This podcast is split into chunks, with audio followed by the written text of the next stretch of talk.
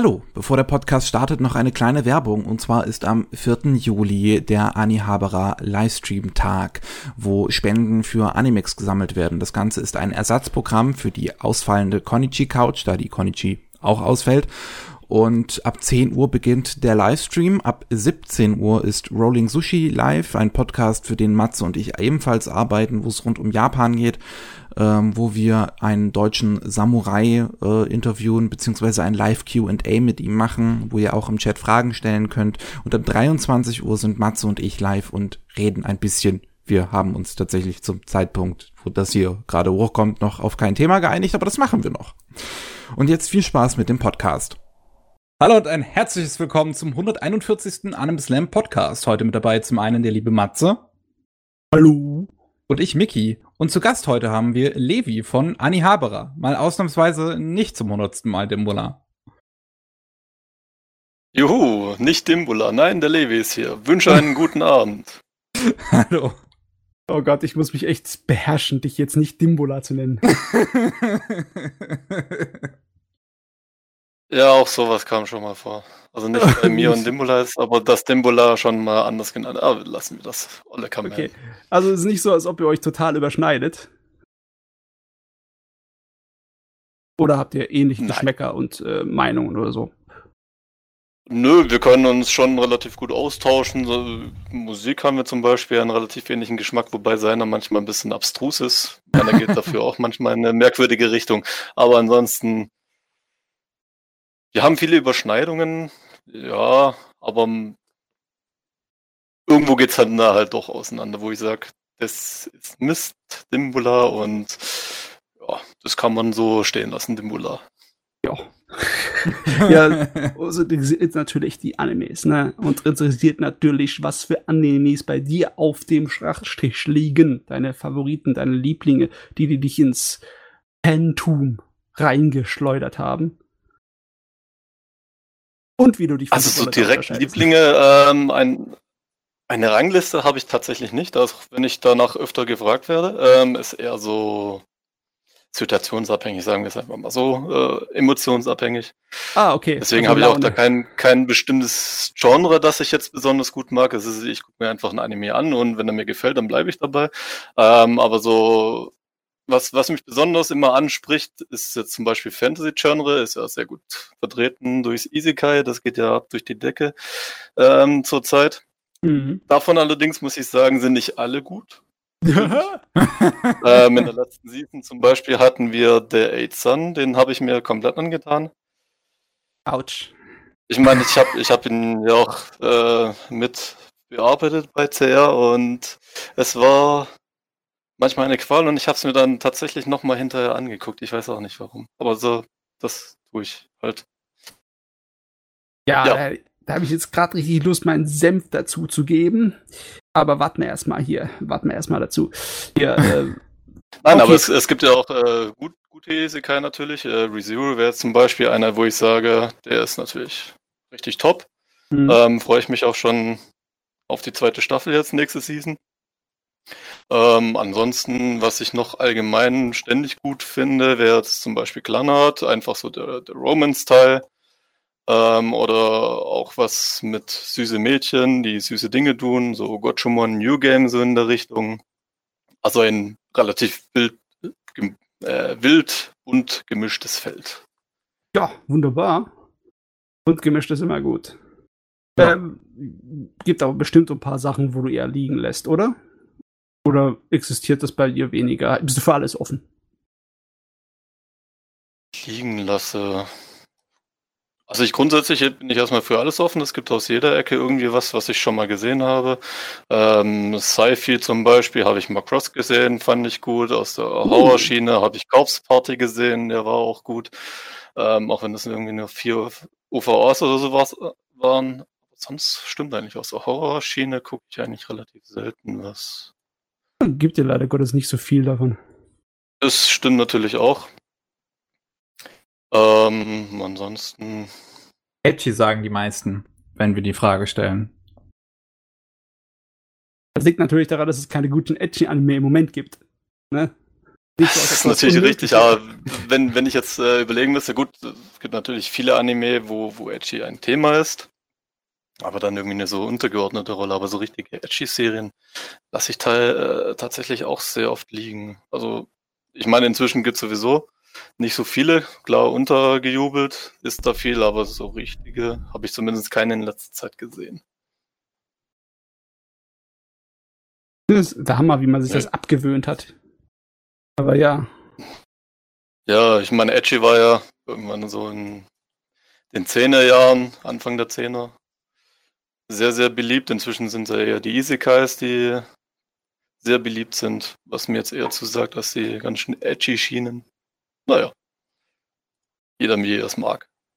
Isekai Power ist, geht bei uns immer durch. Ich bin normalerweise derjenige, der mir das antut aber bei vielen Sachen gebe ich dann einfach auch zwischendurch auf. Ich muss sagen, bei, beim achten Sohn, da habe ich bis zur Hälfte es geschafft, bevor ich aufgegeben habe.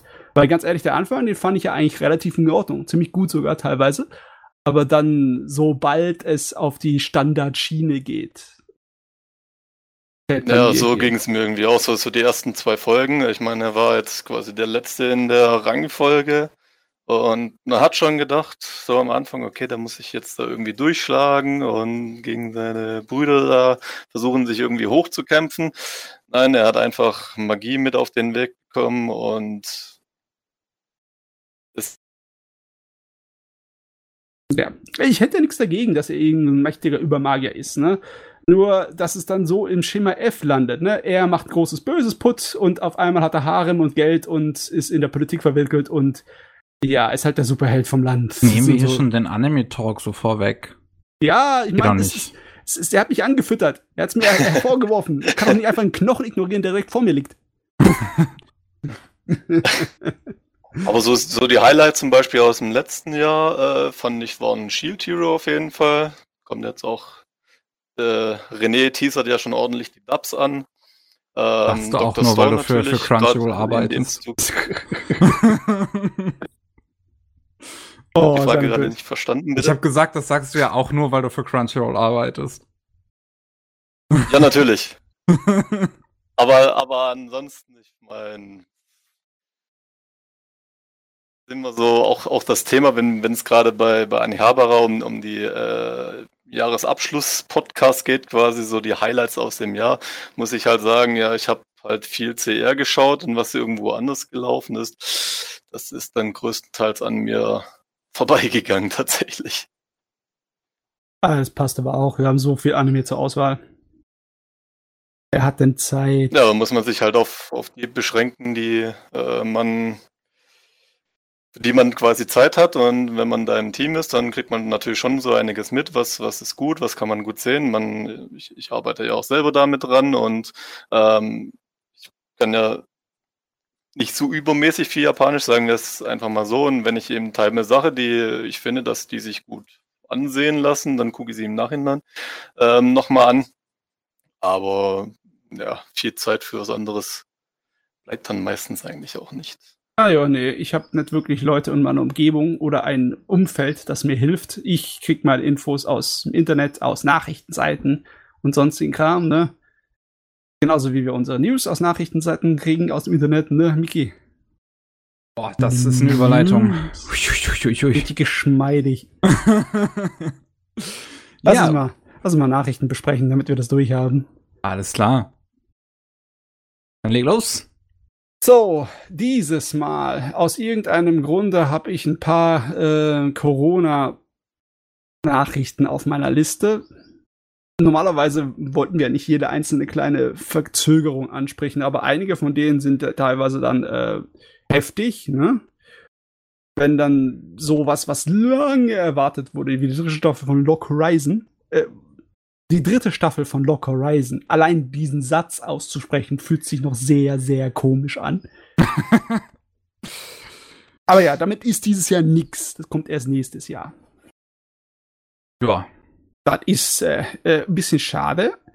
Genauso wie der Isekai-Gedöns äh, hier mit, ja, ich bin eine Spinne, na und?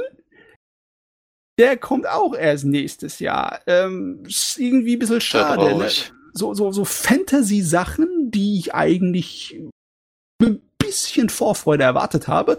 So, adios 2020, wir wollen mit dir nichts mehr zu tun haben. Wir will generell noch was mit 2020 zu tun haben. okay, das ist, das ist fair, ja. ja. Mann. Ja. Ähm, dann sind Sachen herausgekommen, äh, die ich nicht kapiere. Kapiere oh. nicht, warum es eine zweite Staffel zu My Next Life as a Villain ist. Weil da, die, Leute das gut fanden? Äh, ja, aber ich habe da Dinge gesehen. Da, es gibt keinen Grund für eine zweite Staffel. Äh, die Kuh ist gemolken. Da ist nichts mehr drin. Also tatsächlich habe ich die letzte Folge noch nicht gesehen, aber ähm, so aufs Ende hinaus kann ich mir schon vorstellen, dass es eigentlich relativ abgeschlossen war. Also ich meine, das war auch eine Serie, die hat man jetzt gut auch mal wieder in zwölf Folgen packen können, wo es nicht unbedingt eine Fortsetzung gebraucht hätte, theoretisch. Mhm. Gut, ich kenne die Vorlage nicht, ich kenne das Material nicht. Ich ähm, auch nicht. Deswegen lassen wir uns da mal überraschen. Ganz ehrlich, ich muss mich überraschen lassen. Ich habe nämlich keine Ahnung, was die machen wollen. Nicht die geringste. Außer natürlich irgendwie äh, die typischen faulen Schreibertrick im Sinne wegen, wir ziehen uns ein, eine Gefahr oder ein Bösewicht aus dem Arsch. So. Plop. Nach dem Motto. Ja, aber sonst, da ist nichts mehr. ich habe keine Ahnung, was sie wollen. Naja. Passiert. Passiert, kann man so sagen.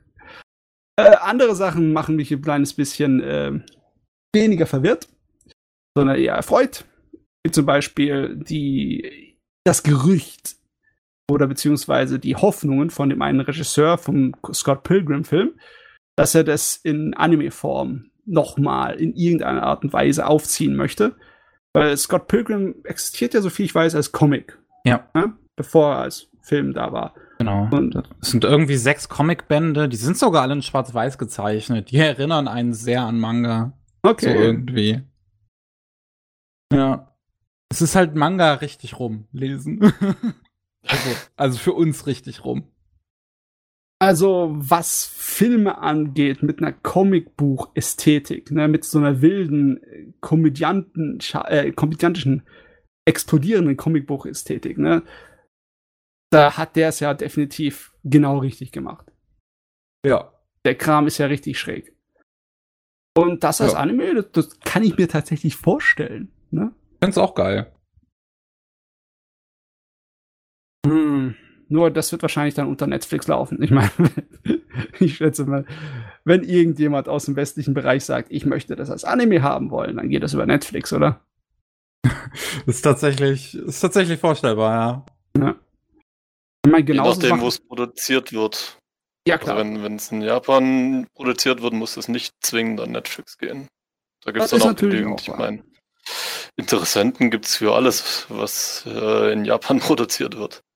Ja, logischerweise. Ich meine, wenn man sich erinnert dran an Avatar, an die Serie, die war ja superb animiert und produziert und das war ja auch ähm, koreanische Animationsregie, wenn ich mich richtig erinnere. Ich habe allerdings den Namen von dem Kerl vergessen. Hm, weiß ich jetzt Avatar auch nicht. bin ich raus. Habe ich ah. nicht gesehen. Das ist auch eine Weile her. Die Serie ist doch irgendwie von 2006, oder? Relativ lange. Vier oder drei vielleicht sogar, glaube ich. Echt? Ja. Aber was naja. ich mir tatsächlich am ehesten vorstellen könnte bei so einem Sp Scott Pilgrim Anime ist, dass es dem, dem Produzenten von, ähm, von dem Castlevania Anime in die Hände fällt, der sowieso noch an zig Millionen anderen Projekten irgendwie arbeitet. Oh, okay. Äh, also der das macht ja, der macht ja einen Devil May Cry Anime noch, ähm, eine neue, eine, die nächste Staffel von Castlevania. Ja, das, ähm, das, das macht Sinn. Das ist alles im ähnlichen, etwas ernsteren Stil für Erwachsene. Ich weiß, also ich bin mir ziemlich sicher, dass der auch für Scott Pilgrim was zusammenbrauen könnte. Ja. Aber budubuda, budubuda. weiß noch nicht. Ja, aber apropos Netflix, ne? Genau, Netflix und westliche Sachen. Uh. Ausgerechnet Trigger macht ein Anime für Cyberpunk. Und Edge ja. Runners. Allerdings, es dauert noch eine Weile. Das geht erst 2022 los. Das ist also, ja, Ich verstehe nicht, also ich, ich, ich verstehe nicht, warum sie das jetzt schon ankündigen. Das Spiel kommt im Oktober, glaube ich, raus. Sie haben es ja nochmal verschoben. Ich weiß jetzt aber gar nicht, woher, wohin. Äh, November, oder? Ich weiß es auch nicht mehr. November, ja, kann sein. Also man hätte es auch, keine Ahnung, nächstes Jahr ankündigen können. oder so. Aber ich muss generell sagen, ich habe sowas von keinen Bock drauf. Ich bin so pisst einfach nur auf Cyberpunk, weil ich einfach nicht glaube, dass es, dass es, das im Prinzip ist, ist, ich sag mal, korrektes Cyberpunk sein wird, weil das ist halt ein, ein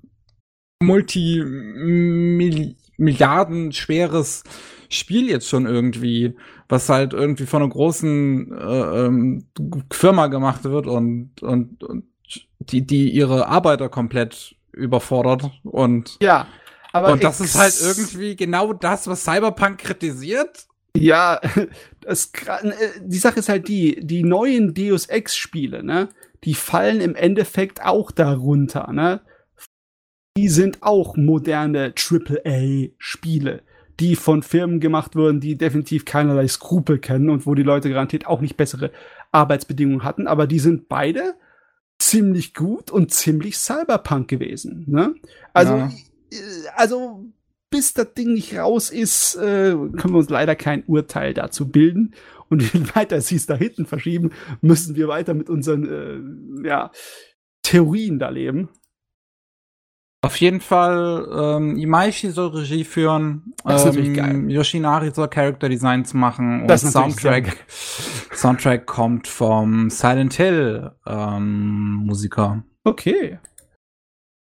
Ja. So, wissen wir, was sie für die nächsten zwei Jahre mache? Oder eineinhalb Jahre, ne? je nachdem. Mal sehen. Was hast du noch? Was habe ich noch? Äh, bla bla bla bla. Oh ja, wir haben ja letztens drüber geredet, über Ghiblis ersten vollkommen computeranimierten Film. Ja. Und dann haben sie jetzt die ersten Bilder davon veröffentlicht, aber sie sehen noch ein kleines bisschen unfertig aus, manch teilweise. Es ist auf jeden Fall eher so ein Pixar-artiger Stil. Ja. Wo nicht ganz Pixar. Äh, es hat, hm, wie soll ich das sagen? Es hat so ein kleines bisschen. Kennst so du diese so französischen Ästhetik fast schon, finde ja, ich. Ja, ja. Kennst du diese französischen Animationsfilme für Kids mit der, der Superheldin, die so ein Kostüm hat wie so ein, so ein Käfer? Ach so, ja. Irgendwie hat es mich an das ein bisschen erinnert. Ein Hauch vielleicht. Um, ähm, würde ich jetzt nicht unbedingt sagen. Also ich finde es auf jeden Fall, also ich bin überrascht über den Look tatsächlich. Meine Vermutung war ja, dass sie ähm, eventuell mit Polygon Pictures zusammenarbeiten an dem Ding, aber bei dem Look dann wohl eher doch nicht. Nee. Ähm, was natürlich jetzt schon wieder losgeht, sind die ganzen Fans, die halt hier meinen, oh mein Gott, Ghibli und CGI, das ist das hässlichste, was ich je gesehen habe. Ich möchte weinen und das mein Ding ist halt auch, dass, dass Ghibli ja immer quasi, quasi immer die waren, die gesagt haben, hier, ähm, wir machen alles nach ganz alter Schule und wir benutzen diese ganzen neuen das, Sachen also, nicht. Und es war ja nicht alles von sich, Hand. Das war ja eher Miyazaki, weil der halt ein alt eingesessener ja. Typ ist so. Man könnte auch sagen, solange Aber Miyazaki trotz, trotzdem der, der Schritt jetzt quasi vom, vom komplett alten zu quasi komplett neu mit dem alles, wir machen alles in 3D CGI, der ist schon ziemlich hart und krass eigentlich. Aber ich muss sagen, von den Bildern her bin ich jetzt auch nicht so angetan, ehrlich gesagt. Also mal gucken, was da noch kommt, aber es hat irgendwie auch nicht, nicht mehr den, den Ghibli-Stil. Ja, ich bin auch einer der Leute, die da eher kritisch dahinter fragt, äh, hat das jetzt wirklich den Schritt gebraucht, gleich hier die große Keule rauszuholen und alles neu zu umstrukturieren? Also das also, wiedererkennbare Charakterdesign von Ghibli, das ist hier schwer zu sehen. Man könnte mit etwas Fantasie es noch irgendwie erkennen in den Bildern, aber ja, gerade Gerade so, nur ja. wenn man es weiß eigentlich. Ja, wirklich, ja. Also ich finde, es sieht bisher eigentlich ganz interessant aus. Ähm, und ich muss auch einfach mittlerweile, ich, ich muss halt auch sagen, ähm, andere News zum Beispiel. Kase hat den ähm, Lupin the First Film ähm, lizenziert, der mhm. auch Full CGI ist. Yes. Der von dem gleichen Regisseur ist wie der äh, Your Story in Dragon Quest und ähm, und Stand by Me Doraemon. Und der Film sieht halt einfach mal scheiße gut aus. Ich muss echt sagen, ne, wenn es um erste Eindrücke geht, dann hat Lupin definitiv die verdammte Tischplatte abgeräumt. Und äh, ja, Ghibli hat nicht wirklich so den gigantischen Paukenschlag gemacht. Also ich finde, sie hätten ein bisschen warten noch können, bis sie es fertiger gemacht haben. Also ich würde jetzt sagen, in Standbildern her sehen beide Dinge eigentlich gar nicht so unähnlich aus. Würde ich jetzt sagen. Was halt. Relativ, ja. Bei, was halt bei CGI was halt Standbilder ist halt immer die, die eine Frage, so wie, ja. wie sieht das nachher dann fertig animiert genau. aus? Das, darum geht's ja. Genau, das, das ist ja Animation letzten Endes. Das sind ja bewegte Bilder. Und Lupin the First hat halt sieht halt einfach scheiße gut aus, wie gesagt. und CGI ist einfach heutzutage nicht mehr eine Frage von Technik, sondern einfach eine Frage des Könnens. Und ich finde schon irgendwie krass fast schon frech auf eine gewisse Weise von diesen ganzen, teilweise auch Ghibli-Hardcore-Fans, so sehr jetzt schon diesen neuen Film anhand von ein paar Screenshots abzutun. Ja, ja. Nur weil er was Neues probiert. Aber wir haben das Ganze noch nicht in Bewegung gesehen. Und wie gesagt, CGI ist heutzutage einfach keine Frage mehr der Technik, sondern des Stils. Und ja, logisch, dass Ghibli logisch. definitiv Stil hat, das dürften ja gerade Hardcore-Ghibli-Fans eigentlich wissen. Ja, ja. Also ähm, definitiv für irgendwelche äh, Hasstiraden ist es zu früh, für irgendwelche Urteile auch ebenso. Es ist, ist einfach nur, man kann ihn einkreiden, meiner Meinung nach, dass sie nicht mit so einem animierten Trailer oder zumindest einer animierten Sequenz wie Lupin dahergekommen sind, sondern mit Standbildern, die nicht wirklich umwerfend sind. Das, das kann ich ihnen schon ankreiden, bin ich der Meinung. Zu sagen, das war nicht so, nicht so geil. Nicht so der clevere Schachzug vielleicht. Aber naja, es hat ja noch Zeit. Die haben ja noch einiges an Zeit. Ne? Jo. Äh, Was hast du noch? Ja, bleiben wir bei Computergrafik. Und zwar aus Frankreich kommt ein Film über den Bergsteiger-Manga von, äh, ja, von Taniguchi Jiro. Da haben wir letztes äh, Podcast schon mal erwähnt. Ja. Aber das ist basiert ja auch auf einem Roman auf einen Roman von einem äh, japanischen Autor. Ja, huhu. ich habe schon gedacht, gleich der wäre französisch, aber nee. Äh, und da kommt jetzt ein äh, Soll es ja auch schon gegeben haben. Ja, also realistisch gehaltener Animationsfilm mit 3D-Grafik mhm. aus Frankreich. Und da war die erste Sequenz meiner nach, Meinung nach ein bisschen beeindruckender, obwohl inhaltlich äh, nicht ohne Aussage. Also das war die Sorte von Teaser, wo du überhaupt nicht weißt, wirklich, was der Film will. Der hat einfach dir nur eine, eine und nichtssagende Sequenz aus dem Film gezeigt. Ja. Aber ich finde, also es, es, es, sieht schon ziemlich interessant aus. Ich wusste ehrlich gesagt gar nicht, dass es CG ist. Ja, ja, die bemühen Ich finde, das sieht man nicht an. Das sieht man dem Ding nicht an. Die Hintergründe sind auf, die, auf jeden Fall auch von äh, so gemacht, dass sie handgezeichnet aussehen oder auch wirklich handgezeichnet. Entweder hat sie einer ein Computermalprogramm äh, wirklich Mühe gemacht, das alles so einzustellen, dass es genauso aussieht, als hätte er den Pinsel und Wasserfarbe geschwommen. Oder aber ja, die haben sich echt Mühe gemacht, dass es wie gezeichnet aussieht. Und ich finde es halt auch einfach ziemlich cool, so dass die Franzosen einen ähm, Giro Taniguchi-Film machen. So, ich meine, Giro mhm. Taniguchi ist auch in Frankreich halt ein riesiger Name. Total. Der ist wahrscheinlich immer in Frankreich größer gewesen als in, als in Japan. Ja, und dass sie halt dann einen Film zu Gipfel der Götter machen. Das ist cool. Das ist cool, ja. Ja. Besonders, ja, von Japan kann man wahrscheinlich keinen Kinofilm zu Bergsteiger, Anime und Manga erwarten. Glaube ich auch nicht. Äh, vielleicht sollte ich das nicht zu, zu früh sagen. Es passieren ja immer noch Zeiten und Wunder. Gibt auch schon Anime, Bergsteiger Anime, also bis zum Film ist er auch nicht mehr weit. Das stimmt. Das sind ne? cute Girls, haben die dann. Deswegen. Ja. Ja, das, das passt. Yamano Susume zum Beispiel. ich nehme auch Cute Girls, das passt mir. Cute Girls, die nach Alaska gehen, mir genau in die Antarktik äh, oder campen oder sonst Antarktis, was. ja. Hier, das kann alles Super. herkommen. ähm, was haben wir noch? Ähm, ja, Gintama ist ja zu Ende gegangen, aber irgendwie hat es immer noch Echos. Es kriegt äh, extra einen neuen Anime-Special im 2021 und der nächste Kinofilm ist ja auch noch äh, in den Startröhren. So, Gintama ist nicht tot zu kriegen. Wann das mal ja. aufhört. Bei einer der Riesenmonster im Shonen Jump. Ich frage mich, ob es irgendwie in Zukunft weiter so Riesenmonster in Shonen Jump geben wird. vielleicht. Mal sehen. Vielleicht nicht. Äh, was habe ich noch? Das ist eigentlich nicht so wichtig, aber ähm, The Tatami Galaxy dessen Anime relativ beliebt ist bei den Kritikern. Das, der Roman, der Original, bekommt jetzt einen Nachfolger nach 16 Jahren Pause. Das äh, äh, erinnert, mich, erinnert, mich, irgendwie so daran, wie auch die Slayers-Romane, die auch einen guten Anime hatten, haben äh, jetzt auch seit über, war es auch 15 Jahre oder 17 Jahre her? Und dann auf einmal hat er gesagt, ja, ich mache jetzt noch einen irgendwie äh, die halt auch irgendwie so ein, so ein genereller Trend zu sein, so alte Sachen nochmal aufzugreifen, da nochmal irgendwie was Neues drüber zu hauen und da was Neues hinzuzufügen. Das sieht man ja auch bei, bei mehreren Sachen. Inuyasha, glaube ich, bekommt ja auch wieder was Neues. Also ja. Also genereller kann, Trend. Kann wirklich den Eindruck bekommen, dass im Moment in Japan gerade so der Zeitpunkt ist, wo alle so denken, ach, damals, da war doch diese Geschichte raus abstauben und rausholen und nochmal.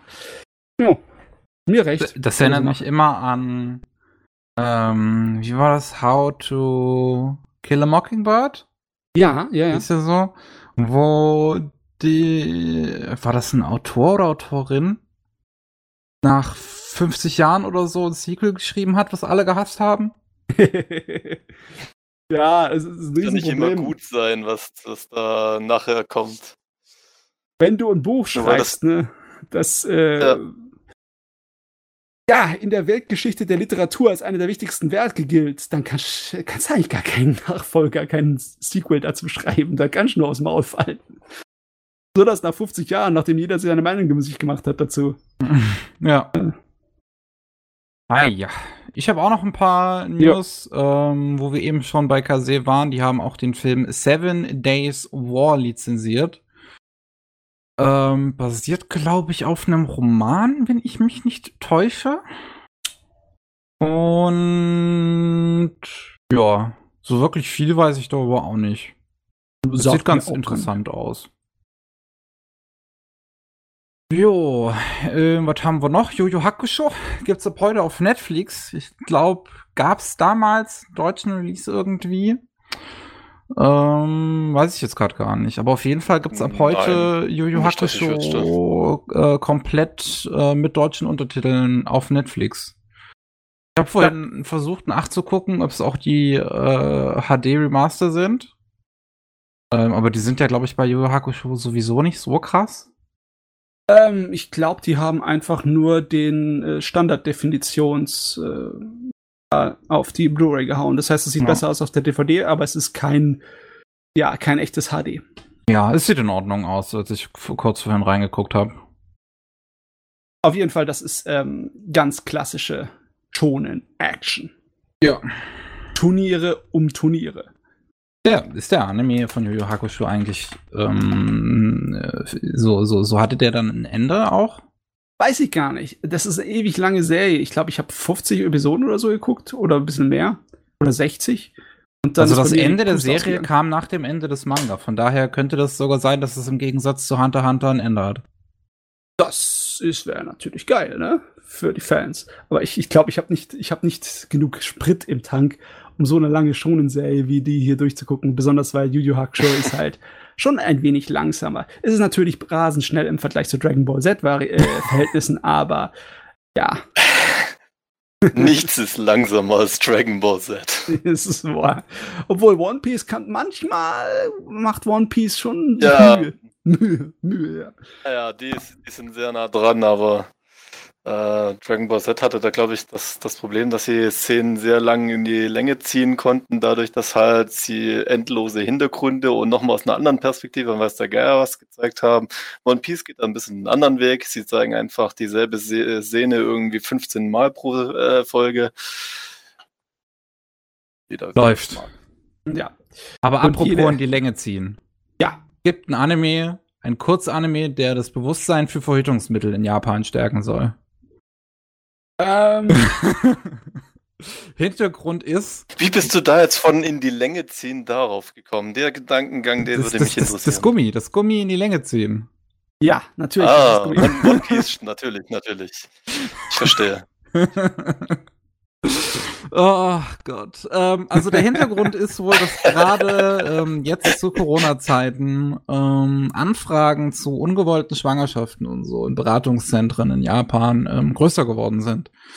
Ähm, gerade von Jugendlichen. Und deswegen will man ähm, den, den, den Kids beibringen, dass man ein Kondom über den Schwengel macht. Ähm, und das macht man mit keine Ahnung, Figuren, die zumindest der Protagonist sieht aus wie ein Dragon Ball Charakter.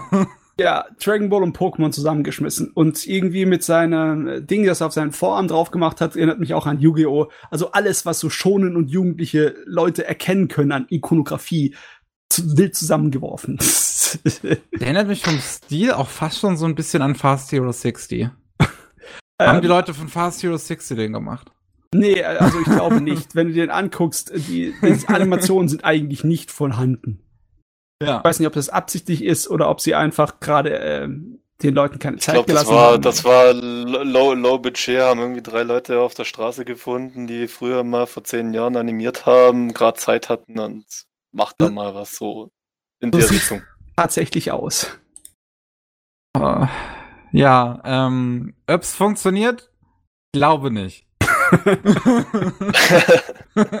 Vor allem jetzt ist ja eigentlich schon zu spät. Ich meine, eigentlich, eigentlich war ja Kontaktverbot. Man könnte sich dann schon die Frage stellen, wie das eigentlich zustande gekommen ist. Dann ja, in Japan war ja nicht wirklich Kontaktverbot. Ja, ja, ja, das stimmt auch. Das ist das Lustige an der Angelegenheit, ja. Aber ja. sie haben ja trotzdem davor gewarnt, sich quasi unter Menschen zu tummeln. Das gab es da ja auch. Ja, Ab ja, immer Warnungen ausgegeben. Ja. Und seltsamerweise haben auch einige Japaner darauf gehört. Äh, in Deutschland würden sie nicht alle so einfach so auf Warnungen hören. Aber naja, egal. Ja, äh, ja apropos ähm, Verbot. Auch Verbot. verboten hat Funimation die äh, Clips von Interspecies, Interspecies Reviewers auf Pornoseiten. Das ja, Lustige an der Sache ist, dass Funimation halt die Lizenz für die Serie hat, aber nach Folge drei oder vier aufgehört hat, sie äh, äh, zu übertragen, weil sie meinten, uh, die ist zu krass für uns. Und jetzt wollen sich halt Fans selbst behelfen und laden die Serie halt auf Plattformen hoch, wo es möglich ist, weil es ist halt ein halber Ansonsten Porno. will das keiner. Ja, nee, ich meine, wir zeigen es nicht, aber wir, wir haben die Lizenz, deswegen dürft ihr es nicht zeigen. Das ist ja, normal. Ist ja auch richtig. Es ist wirklich normal und gehört eigentlich auch so vom rechtlichen und vom moralischen her. Aber es ist trotzdem seltsam, ne?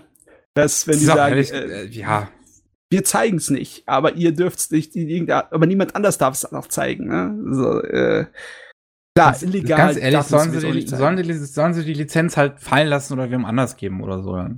Ah, nee, es, so geht das halt natürlich nicht. Ne? Sie sind Gott sei Dank nicht sowas wie Harmony Gold, immer noch auf der Macros-Lizenz sitzen, so dass Amerika nicht legal eine original Macros-Veröffentlichung als Blu-ray DVD bei sich im Lande haben kann. Seit 1982. da fällt vom ja. Da fällt vom verdammten Stuhl. Aber ja, ähm, es ist auch nicht vergleichbar. Ich meine, es ist illegal hochgeladene Seiten, Sachen, aber trotzdem lustig. Jo, und eine letzte News haben wir noch, die mich aus dem Horror gehauen hat. Damit habe ich auch einfach nicht mehr gerechnet. Das Spiel The World Ends With You bekommt eine Anime-Adaption. Die wurde angekündigt gestern, also zum Zeitpunkt, wo wir aufnehmen, gestern. Und ähm, soll auf der Anime Expo Light dann ähm, soll halt noch mehr gezeigt werden dazu. Und ich bin mega gespannt, weil The World Ends With You ist halt einfach sehr, sehr stilvoll. um es mal so zu sagen. Ist ein Spiel, was ursprünglich für Nintendo DS rauskam, ähm, hat 2018 ein Remake für die Switch bekommen und ja, das, also bin super gespannt. Das Ding hat einen fantastischen Soundtrack, sieht großartig aus und ist halt einfach nur, ja, das ist halt einfach nur Style pur so. So, wenn, wenn mhm. das richtige Anime-Team da dran sitzt, dann einfach, dann ist das mega geil. Ich meine, hoffen wir es. Ich meine, es gab schon einige Games, die Style pur waren, wie zum Beispiel Persona, und die haben nur wirklich durchschnittliche Anime-Adaptionen bekommen. Ja, das stimmt. Das stimmt, leider. Hoffen wir mal auf Besserung hier. Ich hoffe es auch. aber das war's mit den News. Super.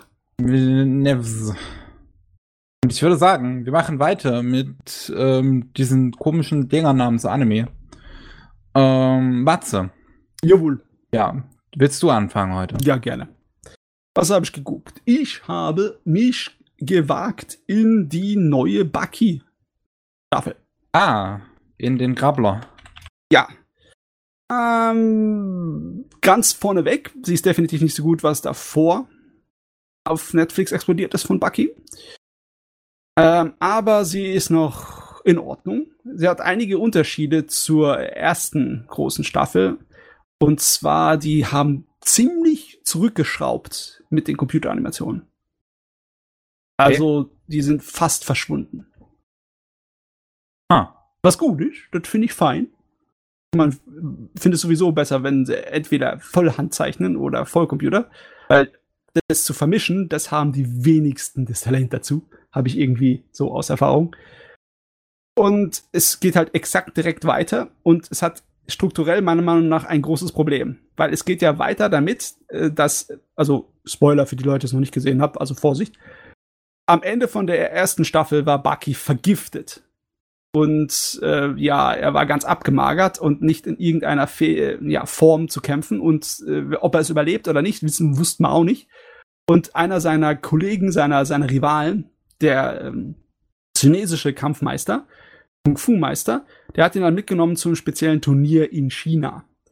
Um in der Hoffnung, dass dort äh, er äh, ja sozusagen allein nur durch Wille und Geist äh, rauskommt. Na, okay, er hatte auch noch mehr im Sinne, als nur auf den Willen und auf den Geist, auf den Kampfgeist von Bucky zu setzen. Aber ja, äh, das Turnier ist eine richtig geile Sache. Vollgepackt mit schrägen Leuten, und äh, ja, es ist zwar nicht besonders intelligent geschrieben, aber es ist unglaublich unterhaltsam. Aber wenn das Turnier vorbei ist, dann sind noch einige Episoden übrig. Und äh, da fühle ich mich dann irgendwie an den Größteil vom Bucky-Manga erinnert, weil der ist, äh, also ich bin nicht der größte Fan von der Originalgeschichte. Okay. Du musst überlegen, wie viele Ewigkeiten der schon daran zeichnet. Und das ist die Sorte von Geschichte, wo du von Anfang an dein Endziel weißt. Ne? Er will seinen Vater besiegen können. Ne?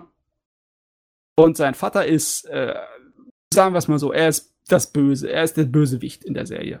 Und er ist auch wirklich ein Bösewicht. Der Kerl ist einfach nur ein abscheuliches Monster. Und es, es kommt nie dazu. Es kommt nie dazu. Seit wann läuft der Manga? Seit den Anfang der 90ern. Ja, ich hab, ich, ich war gerade tatsächlich erstaunt nachzugucken, dass der Manga ja immer noch läuft. Der kriegt ja immer wieder Sequels. So, so das ist ja ein bisschen aufgebaut wie, wie, wie Jojo fast schon. Äh, ja, nee, aber Jojo hat verdammt noch mal irgendwann mal ein Ende.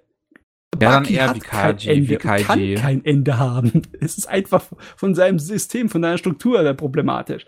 Und das sorgt halt dafür, dass er generell, wenn er nicht so interessante Story Abschnitte hat, wie das mit den äh, ausgebrochenen äh, Todeszelleninsassen, wo es in der ersten Staffel drum ging, oder diesem Turnier in China, wo Bucky sozusagen im Endeffekt äh, versucht, sein Leben wieder zu bekommen und nicht zu gewinnen, sondern einfach nur zu überleben, um das äh, Gift zu bekämpfen wenn die vorbei sind und es wieder auf diesem Standardding geht, äh, wie entwickelt sich Bucky, dass er später irgendwann mal seinen äh, Vater äh, herausfordern kann, dann ist es ziemlich, es ist Hanebüchen, es ist schlecht geschrieben. Ganz ehrlich, dem, der Hauptcharakter in dieser zweiten Hälfte von der Serie ist der Sohn von Muhammad Ali. Ja, ne, also ist alles fiktiv und ist natürlich okay. an Haaren herbeigezogen, aber der Muhammad Ali hat angeblich auch seine eigene Kampfkunst auf äh, Grundlage von Boxen entwickelt. Und sein Sohn ah. hat, so, ist sozusagen sein Nachfolger und hat das perfektioniert. Und der will sich natürlich auch mit allen möglichen messen. Und ganz ehrlich, es ist, die Geschichte ist einfach nur dämlich. Und das Ende der ja, Geschichte was hast ist du, auch, Was hast du jetzt ja. von Baki erwartet? Ich meine, ja, ja, aber sie ist nicht unterhaltsam dämlich. Sie ist einfach nur, Gott, geh mir weg dämlich. Mhm. Das ist das Problem. Also echt schade. Äh, die, die, die zweite Staffel von Bucky ist die Hälfte richtig gut und die zweite Hälfte also ums Ende ist natürlich ein Nicht-Ende. Ist einfach schwach. Das ist schade. Ja. Ah. Aber ja, okay. Also für Leute, die absolut hirnrissiges Zeugs lieben. Ne? Wie das Muhammad Ali, obwohl er ja im Endeffekt schon durch seinen Hirnschlag vollkommen ja, ein wandelndes kleines Stück Gemüse ist, in, natürlich in der Bucky-Serie sich nochmal hochtrainiert, so dass er genauso fit ist wie zu seinen Bestzeiten mit 60 Jahren, ne? Weil Logik hat in Bucky nichts zu suchen. Null. Ja, wer sowas äh, genießen kann, der kann, kann, auch die zweite Staffel ohne Probleme äh, sich reinziehen. Das macht trotzdem Spaß. Okay. Aber ich weiß nicht. Wie ist es denn bei dir, Levi, mit, mit Kampfkunst? Also ich gucke mir sowas eigentlich nur an, weil ich der Kampfsport- und Kampfkunst-Fan bin. Inhaltlich reizt mich an dem nicht wirklich was. Also generell Sportanime gucke ich tatsächlich auch sehr wenig. Ähm, komme irgendwie auch nicht an mich heran. Ich meine, wenn es um, um Kämpfe und sowas geht, äh, dann doch eher so in die Richtung schonen Fantasy. Mhm. Ähm, zum Beispiel, was ja auch gerade pausiert, Black Clover zum Beispiel, gucke ich aktuell sehr gerne, wenn es denn laufen würde. ähm, ansonsten Reagan macht ja auch gerade eine Pause. Äh, aber ansonsten so, so richtige Kampfsportarten, wo es quasi nicht in Verbindung mit Fantasy ist, nein. Also Kengan Ashura zum Beispiel hast du dann nicht gesehen? Nein. Wirklich gut, Kengan Ashura. Ja, also äh, jetzt, wo die zweite Staffel von Bucky dahergekommen ist, dann ähm, muss man echt sagen, dass Kengan Ashura bisher es weitaus besser gemacht hat. Ja. Irgendwie schade, ne? Hätten sie, hätten sie einfach den Rest weggelassen und hätten mit dem Ende von dem chinesischen Turnier äh, die Serie beendet, dann wäre sie halt nur sieben, acht Episoden lang, aber wäre sie wenigstens gut geblieben. Man braucht ja das Potenzial, die anderen 50 Manga-Staffeln noch noch umzusetzen. Ja, ja, so ein Lichtende ist es aber auch. Ja. Na gut, egal. Dann mache ich mal weiter. Und zwar war ähm, vor zwei Wochen das ähm, äh, äh, äh, hier das, das, das Filmfestival das in Frankfurt, das, das Nippon Connection. Ja. Ähm, beziehungsweise sie war ja nicht nur in Frankfurt, sie war ja online dieses Jahr. Ähm, und da gab es auch ein paar Anime. Und ähm, ich muss sagen, generell finde ich ja die, die, die ganze Idee und alles, wie die Nippon Connection dieses Jahr aufgezogen war, ja super. So, du hattest diese riesengroße Library, du konntest dir irgendwie einen Pass kaufen und dann konntest du alles gucken. Oder du hast halt fünf Euro pro Film bezahlt. Hm. Ähm, und hast dann halt einen Stream-Link bekommen auf äh, Vimeo mit bis zu 1080p, beziehungsweise je nachdem, was der Film hergab. Ähm, Oder die Internetverbindung. Oder die Internetverbindung. Lustigerweise haben die Filme dann auch immer äh, mit, mit Werbung angefangen, weil irgendwie mussten sie sich auch finanzieren. Fand ich auch sehr, sehr merkwürdig. Vor allem, aber die, die Werbung konnte man ja nicht überspringen. Das ja, habe ich dann irgendwie nach, nach der vierten oder fünften Einblendung habe ich mir gedacht, ne, den Scheiß das probiert. Es ging, ich konnte die einfach überspringen ja, und zum Film gehen. Also klar, die ist ja einfach, einfach im Stream drin, so. Das ist ja, ja, ist ja nicht vorgeschaltet extra. Ähm, und eine Sache aber, die ich wirklich sagen muss, ähm, wo dann das Ganze irgendwie zu Bruch geht, sind halt die Untertitel. Oh. Wenn du halt einen Filmfestival oh, ja. machst, was halt in Japanisch, wo halt die meisten Filme nur mal Japanisch sind, eine Sprache, die jetzt hier in Deutschland nicht unbedingt viele sprechen.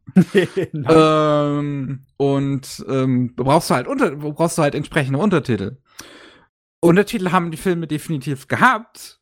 Nur, ähm, also ich habe mir zumindest, äh, ich habe Hör, Hör Sky gesehen und ich habe mir sagen lassen, bei dem anderen Anime-Film, den neuen ähm, Hello World, Hello World, ähm, ja. waren die genauso schlimm. Die waren A, winzig. Winzig. Okay. und gut. B, ähm, die waren halt weiß und hatten einen super dünnen schwarzen Rand, so dass wenn die Szene sehr, hell sehr, war, sehr, sehr wenig Kontur, ja. Ja, so dass wenn die Szene hell war, das kaum zu erkennen war, der Text. Und mm, das, ja. das hat mich bei Her Blue Sky extrem aufgeregt. Das war super anstrengend zu lesen. Und Hello World wollte ich dann gar nicht mal mehr erst gucken, weil ich von den Trailern ja schon gesehen habe, dass es generell auch ein heller Film ist. Und keine Ahnung, da muss ich also es ging, es ging tatsächlich raten, äh, den, den, den, den Hello World habe ich, hab ich gesehen, ähm, es ging. Aber es war natürlich schon, schon bei der ersten Einblendung klar, das wird hier kein Spaß mit den Untertiteln. Ja. Es war wirklich schwer zu lesen. Äh, man hatte auch teilweise doppelt und dreifach lesen müssen, bevor man dann quasi den, den Satz mehr oder weniger irgendwann auch im Kontext hat verstehen und lesen können.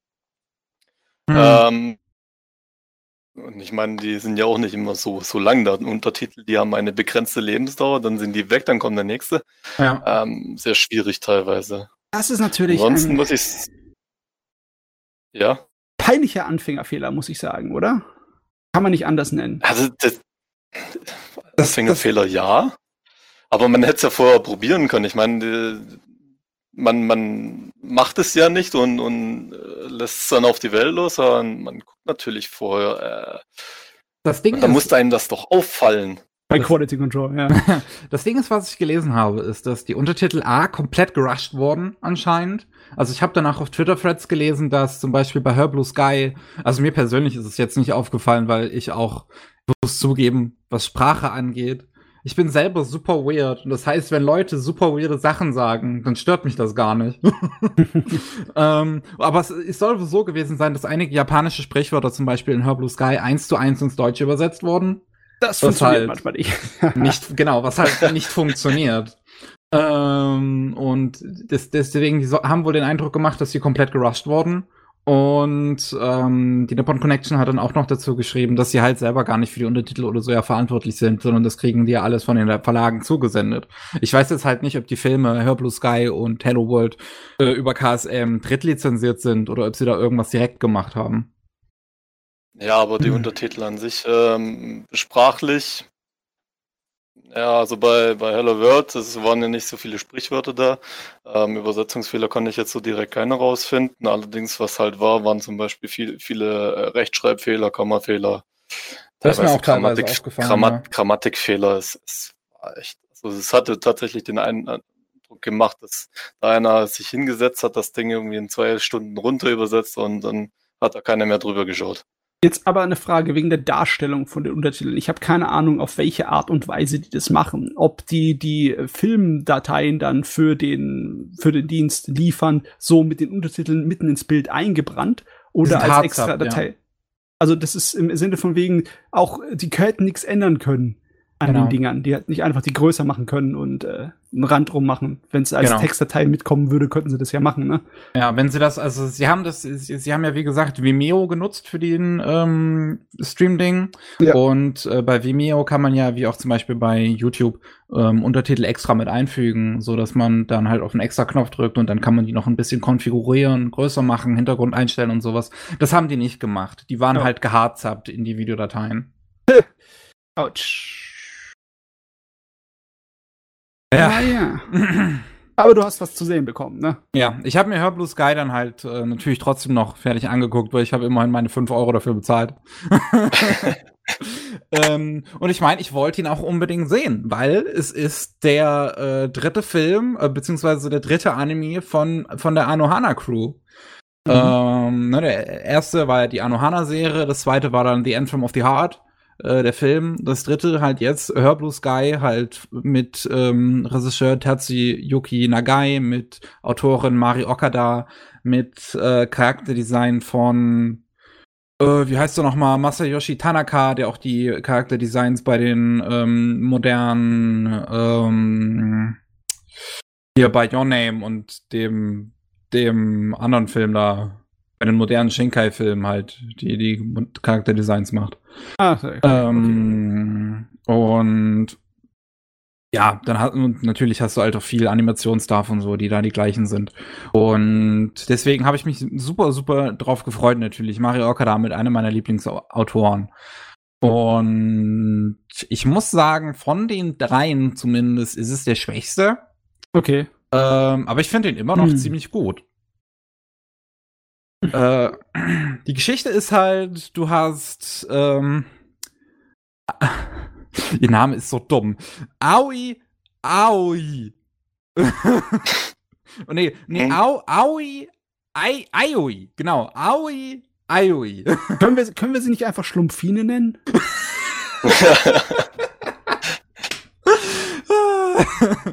ähm, und die ähm, übt halt an der, an der Gitarre und ähm, ihre große Schwester so kümmert sich um sie. Ähm, ich weiß jetzt gar nicht mehr, war mit den Eltern irgendwas? Weiß ich jetzt ehrlich gesagt gar nicht mehr. Stimmt, stimmt, die Eltern sind bei einem Unfall gestorben. Das war ganz am Anfang im Film. Ähm, und deswegen kümmert sich die Schwester jetzt alleine um die, um die kleine Aoi. Und ähm, dann hast du halt noch, als dann, äh, also du, du hast den Anfang so ein bisschen in Flashbacks halt erzählt. Du hast dann halt noch den, den besten Kumpel Shino, von ähm, der, der, der großen Schwester der Protagonistin, der halt ähm, natürlich verknallt ist in die große Schwester und halt eigentlich mit ihr zusammenleben möchte. Aber ähm, er möchte nach Tokio gehen und groß Musik machen und groß rauskommen. Ähm, während sie in der Kleinstadt bleiben möchte und auf ihre Schwester aufzupassen. Und dann hast du, dass sich wie bei dass sich ähnlich wie bei Anohana so ein Geist ergibt, ähm, wenn Shinos Persönlichkeit im Prinzip, im Prinzip gesplittet wird. So, du hast ähm, den Shino, der nach Tokio geht und eine Single raushaut und dann ähm, Background, Background-Musiker in einer komischen Schlagerband wird. Und du hast den Geist Shino, der immer noch aussieht wie 18 Jahre alt und plötzlich auftaucht als Shino, als der richtige Shino, 16 Jahre später ähm, wieder in der Kleinstadt auftaucht, halt als Musiker von dieser Schlagerband. Und ähm, dann taucht halt dieser Geist auf in diesem alten, ähm, ja, in so einem alten, wie, wie, wie Dojo, wie, wie ein Dojo war das. Ähm, und äh, kann dieses Dojo auch nicht verlassen, aber kann von allen gesehen werden und existiert halt auch irgendwie wirklich. Also er ist irgendwie physisch tatsächlich da. Er kann essen, er kann Dinge berühren und, und verschieben. Und ähm, dann baut sich halt so ein komischer Plot auf, wo sich unsere Protagonistin Aoi in den Geist verliebt und die große Schwester wieder versucht, mit dem Echten zusammenzukommen. Ähm, okay. Yes! ich meine, ich bin mir ziemlich sicher, dass einige Leute ihren, ihre Dosis an billigen Liebesroman-Zeugs brauchen. Aber das ist wirklich ähm, eine wilde Idee. Das ist auch irgendwo das Problem von dem Film. Ich finde, der Film sieht wieder fantastisch aus. Der hat einen wirklich guten Soundtrack. Ähm, und er hat auch schön emotionale Momente gegen Ende und, und einfach diese, diese typische melancholische Stimmung, die mit diesen, die mit diesen Mario Okada-Dingern mitkommen. Das Problem ist, der ist viel zu convoluted für einen Film für diese mehr oder weniger anderthalb Stunden. So lang ist der nicht. Ähm, und ich, ich, ich krieg schon fast das Gefühl bei dem Ding, dass er vielleicht ursprünglich als Serie geplant war. So, weil, weil in Filmform funktioniert er einfach nicht so richtig. Er ist einfach zu, zu, die Struktur ist zu komplex von der ganzen Story. Und die Figuren leiden darunter deutlich, weil sie halt wesentlich weniger Entwicklung durchmachen, als jetzt zum Beispiel ein super fokussiertes Anthem of the Heart, was ja auch schon ein Film war. Und das hatte halt einfach nur vier Hauptfiguren im Fokus, die halt äh, in einem, ja, in, in, in einer Linie ineinander verliebt sind. Ähm, ja. Hm.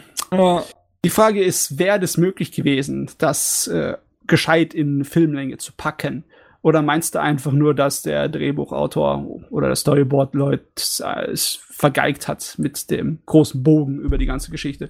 Oder war es überhaupt nicht möglich mit dem, was da geschrieben wurde?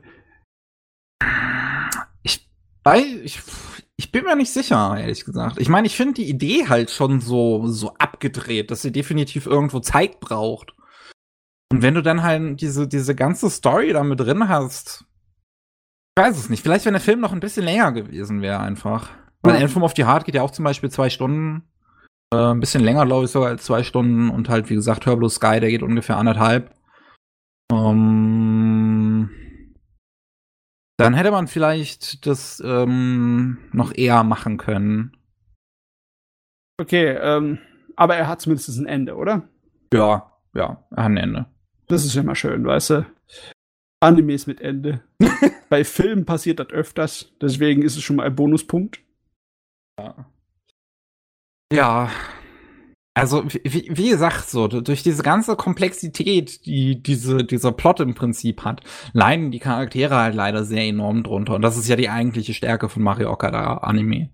Dass die Figuren wirklich komplex sind. Das sind sie halt hier jetzt nicht so unbedingt.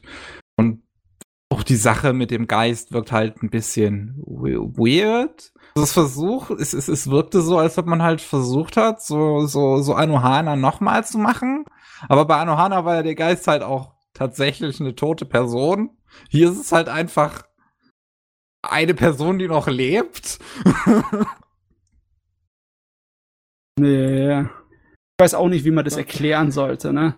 Ich meine, man könnte sagen, er ist sozusagen seine, ja, was ja, er bereut hat, was er zurückgelassen hat. Ja, ne? ja, genau. Also so wird's ja dann auch im Film versucht zu erklären. Ja. Ja, komische Idee. Na gut.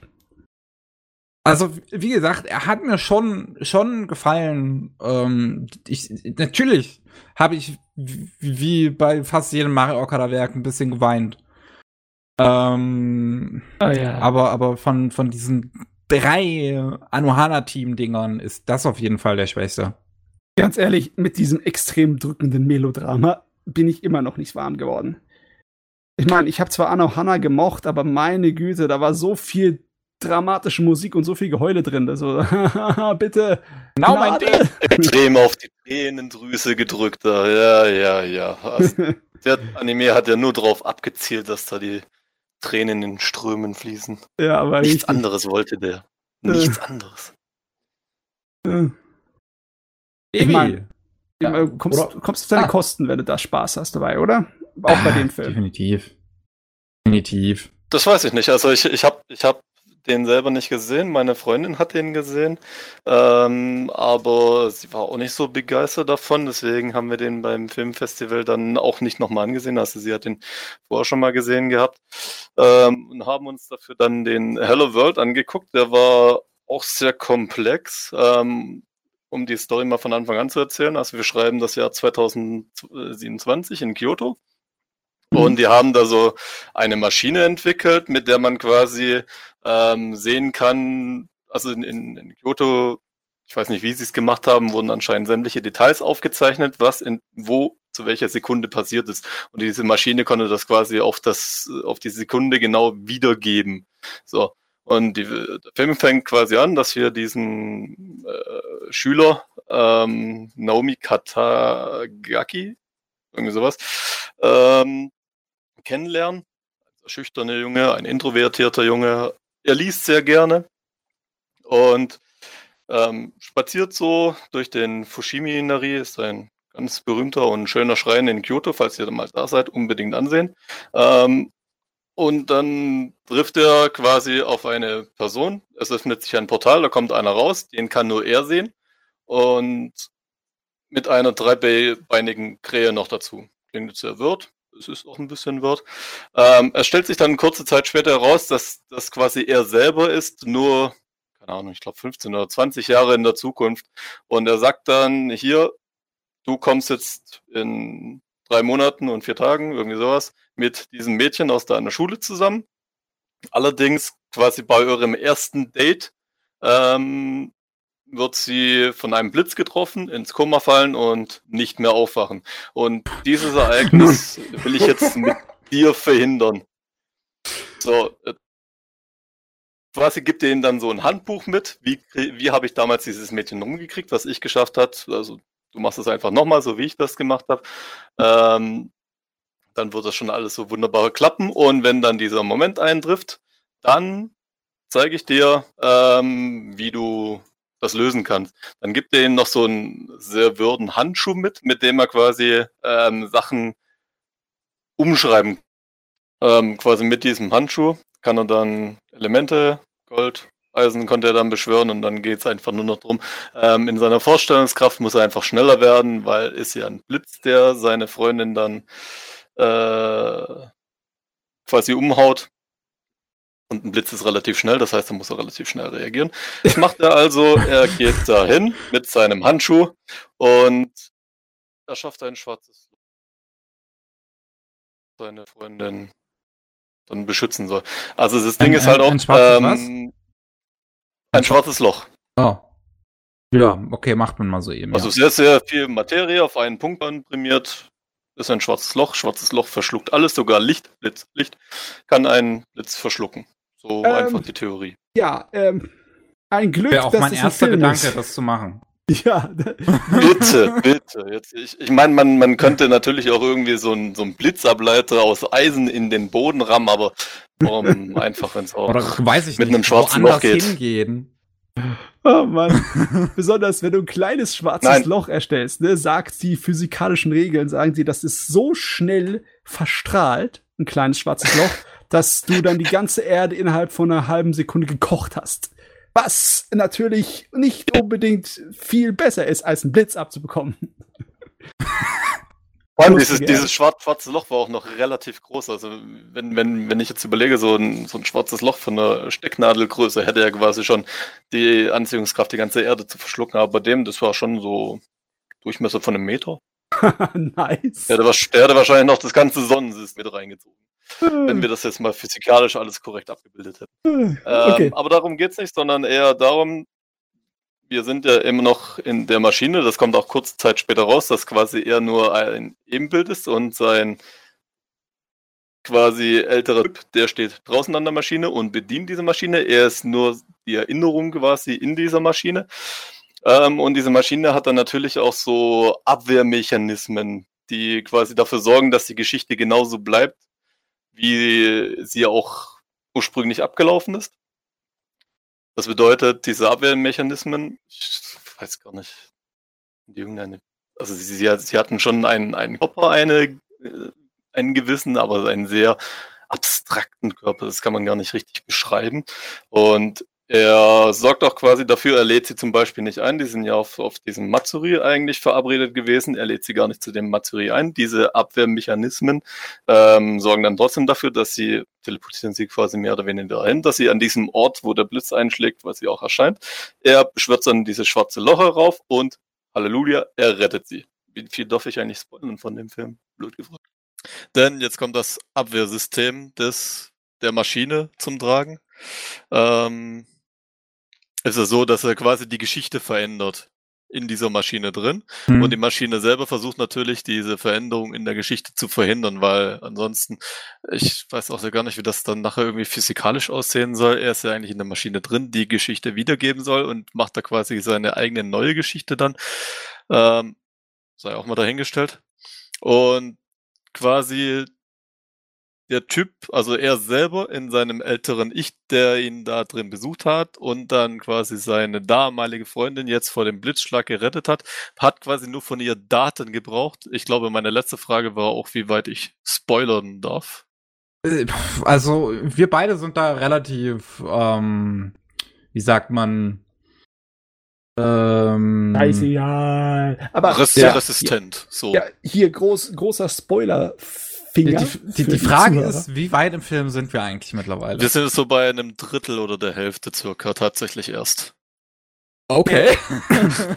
ich ich habe ich hab, ich hab zwischendrin auch mal auf Pause gemacht, weil mal kurz eine Pause halt und habe dann gemerkt, okay, wir sind jetzt erst bei der Hälfte. Was wollen die jetzt in den Rest des Films eigentlich noch reinpacken?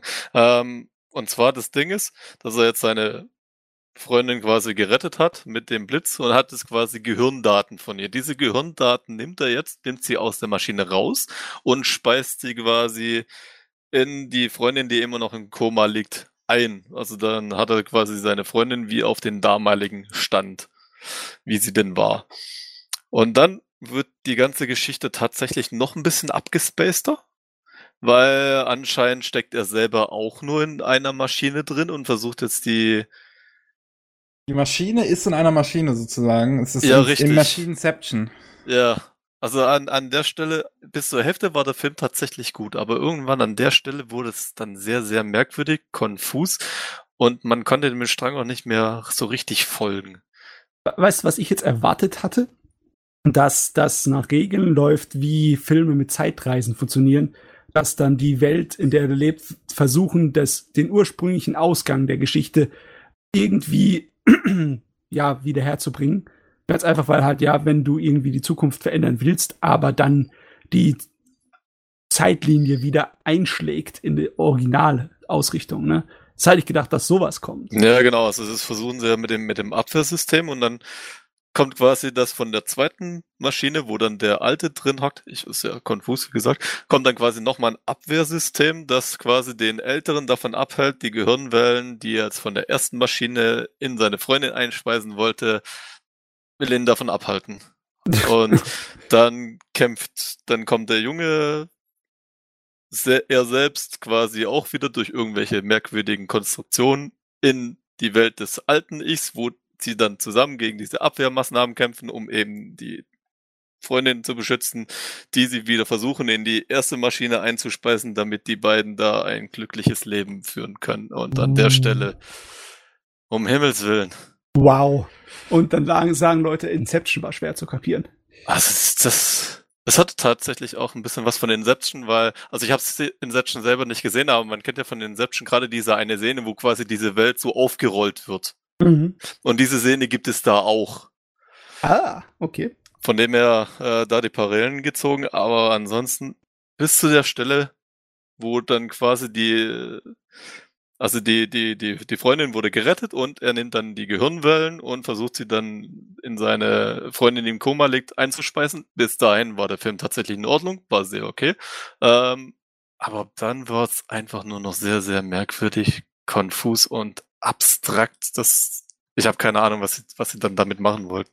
Ähm, zum Stil einmal kurz, es wurde ja komplett in 3D CGI gemacht, wie jetzt ja. auch der neue Ghibli-Film, allerdings natürlich immer noch sehr auf den, den Anime-Stil fixiert. Äh, man hat davon tatsächlich nicht so viel mitbekommen. Also wir hatten es ja vorhin schon so, wenn man 3D-CGI sehr gut macht, dann sieht das tatsächlich auch sehr schön aus. Das war in dem Fall auch so. An einer oder anderen Stelle hätte man auch ein bisschen nachbessern können, meiner Meinung nach, aber im Großen und Ganzen hat es schon sehr, sehr gut ausgesehen eigentlich. Da gab es nicht viel dran zu meckern. Ähm, später kamen dann noch ein paar Kampfszenen eben gegen diese Abwehrmaßnahmen, die die Maschine dann entsendet hat. Ähm, da hat man dann schon gemerkt, dass sie da auch ihre Schwächen hatten, aber so als es noch am Anfang dieses Slice of Life mit Romance gepaart war, es war schon sehr solide, sah gut aus. Also optisch äh, scheint es zu dieser Welle von Filmen zu gehören, die äh, nach Your Name kam, die im Endeffekt alle ein bisschen ähnlich aussehen auf den ersten Blick. Ne? Die Sorte von äh, Jugend-Action-Drama mit den Hintergründen, die so eine Farb- und äh, Lichtstil benutzen, wie Makoto Shinkai halt über die Jahre immer gemacht hat. Ne? Ja. Ja. Und auch das Kartedesign ist eigentlich leicht verdauliches, typisches, populär schonen Zeugs, könnte man sagen, oder? Jetzt ähm, ist also es war, war nichts herausstechendes von den Merkmalen her, ähm, was, was man jetzt besonders hervorheben müsste. Aber es hat sich gut eingefügt von dem her. Ja, jetzt ist nur die Frage der Animation, weil teilweise ist es äh, schwer zu sehen, dass es CGI ist. Äh, sicher, dass es nicht irgendwie handgezeichnetes mit dabei ist? Das. Also ich habe nur gehört, dass es äh, komplett in CGI gemacht worden ich finde, es sieht sehr offensichtlich nach Full CGI aus. Einige, ähm, einige aber ich habe ich hab's selber jetzt nicht irgendwo nachgelesen, dass es äh, handgezeichnet worden mein, wäre. Einige Einstellungen, äh, die sehen äh, ja handanimiert aus. Also wenn das äh, komplett CGI ist, dann haben die Animatoren, zumindest bestimmte Animatoren in einigen Szenen so richtig was Geiles geschafft.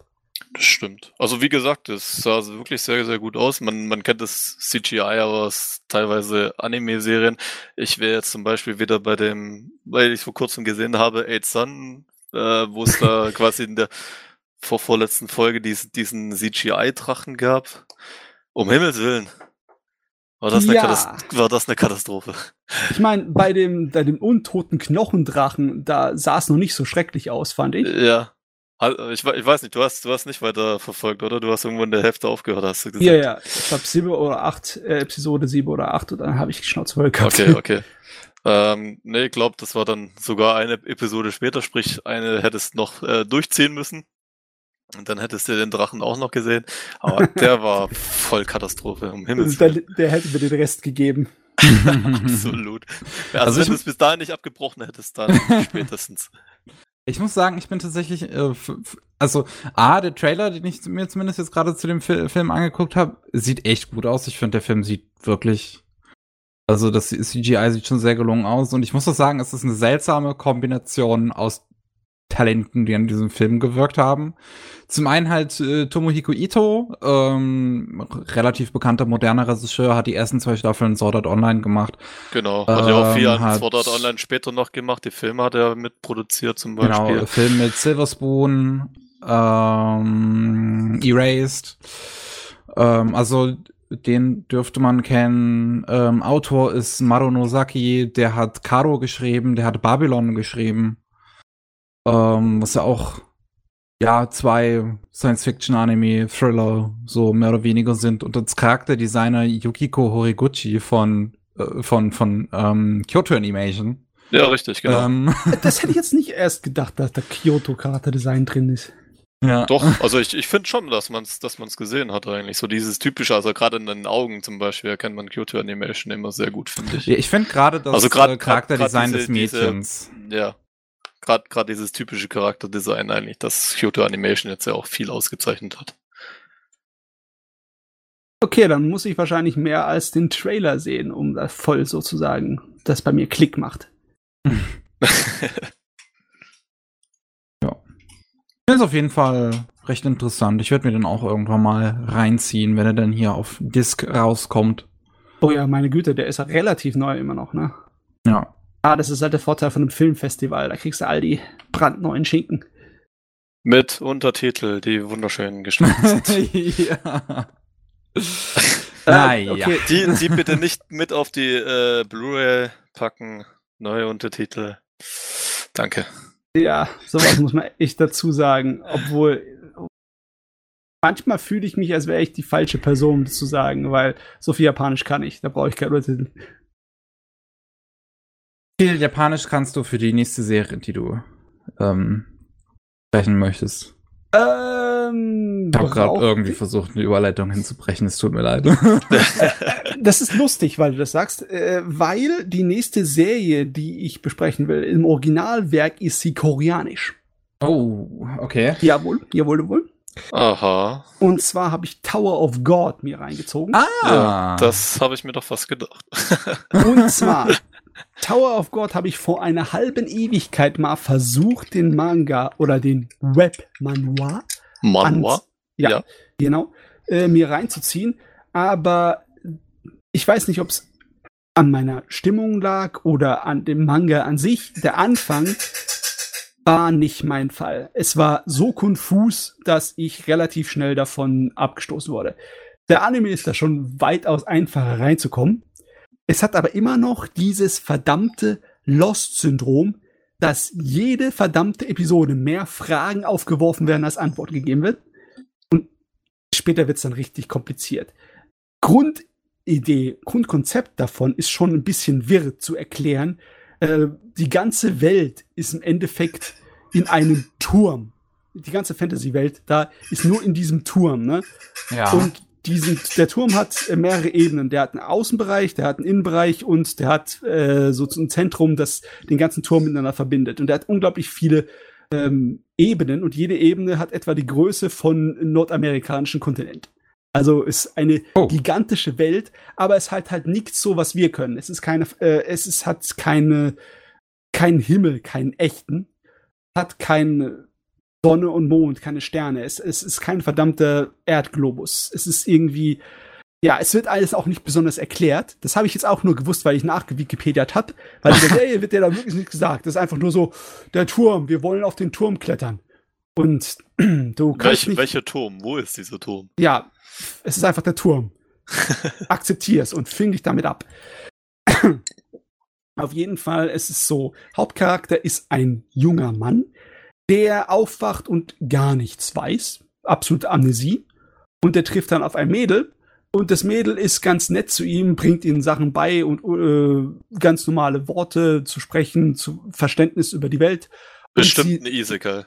Ja, sie gibt ihm auch einen Namen. Ne?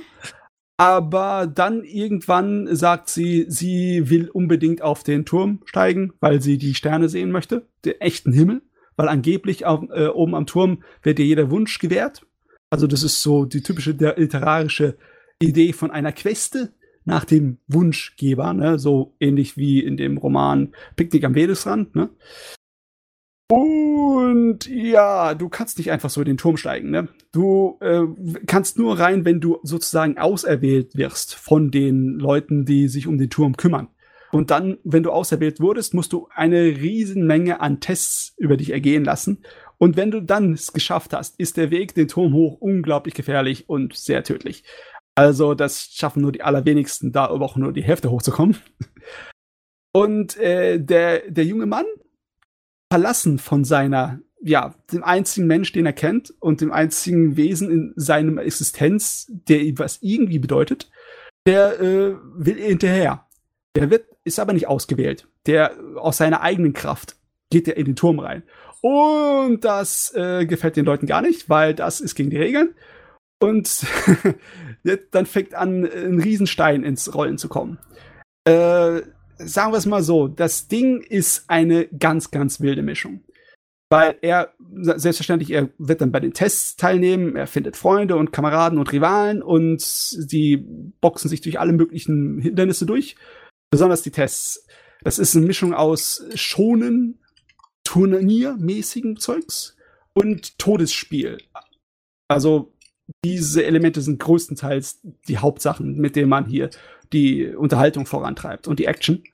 Aber im Hintergrund ist dann unglaublich viel Verschwörungstheorien und Mysterium und was weiß ich, wie viele Charaktere haben ihre eigenen kleinen Pläne und ziehen irgendwie die, die Fäden im Hintergrund.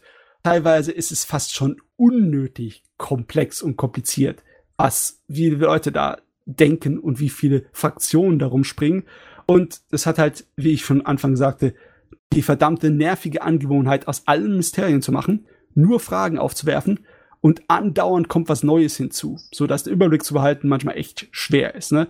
Dann ist diese Fraktion von dieser, was weiß ich, königlichen Familie, die das und das mit denen da anmachen wird. Dann ist der Kerl, der die, die Tests beaufsichtigt, der seine eigene äh, Agenda verfolgt und dann noch äh, Leute, die schon den Turm hochgestanden sind, die äh, einen Rang sozusagen haben in dieser Welt die auch, äh, manchmal sind sie einfach nur Spielfiguren auf dem Schachbrett und manchmal sind sie selber noch dabei am Rumfuhrwerkeln in der Welt, um das zu beeinflussen. Da gibt es zum Beispiel die Prinzessinnen von Jahad.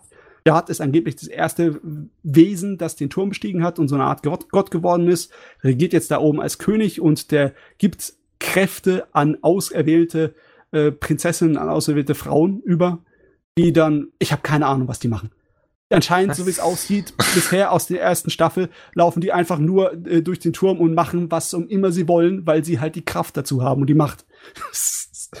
äh, uh, okay. Ja. Also ich habe jetzt euch jetzt eine ganze Menge an den Kopf geschmissen, da könnte man schon äh, schwindlig werden. Ich muss dazu sagen, es ist sehr kurzweilig und sehr unterhaltsam. Es hat einen absolut wirren, voll von Ideenreichtum strotzenden Fantasy-Aspekt äh, von den Wesen und Monstern, was da alles drin rumfliegt. Und es wird natürlich nie langweilig, weil alle Charaktere andauernd sozusagen um ihr Leben und, und Fortkommen in den Tests und all kämpfen müssen. Und verfilmt wurde jetzt von dem Kram nur der Anfang. Also die ersten um die 70 Kapitel, glaube ich, von den 400 plus, die existieren, weil der äh, Manga läuft schon seit 2010, schon seit 10 Jahren. Hm. Und der hat im Endeffekt umgerechnet über 20 Bände, wenn man es in Bände umrechnet, sind draußen. Und das hier umfasst eigentlich, glaube ich, nur die ersten vier, fünf Bände. Das ist sozusagen nur der Prolog. Staffel 2 incoming. Oh Gott, so ich das nachgelesen habe, Wikipedia ist Staffel 2 äh, ein Riesending. So irgendwas über 250 Kapitel. also ein Brocken. Ähm, ich habe keine Ahnung. Äh, das, wenn, wenn das Format ähnlich weitergeht, ist es kein Problem, das in einem schonen ähm, Stil aufzureißen.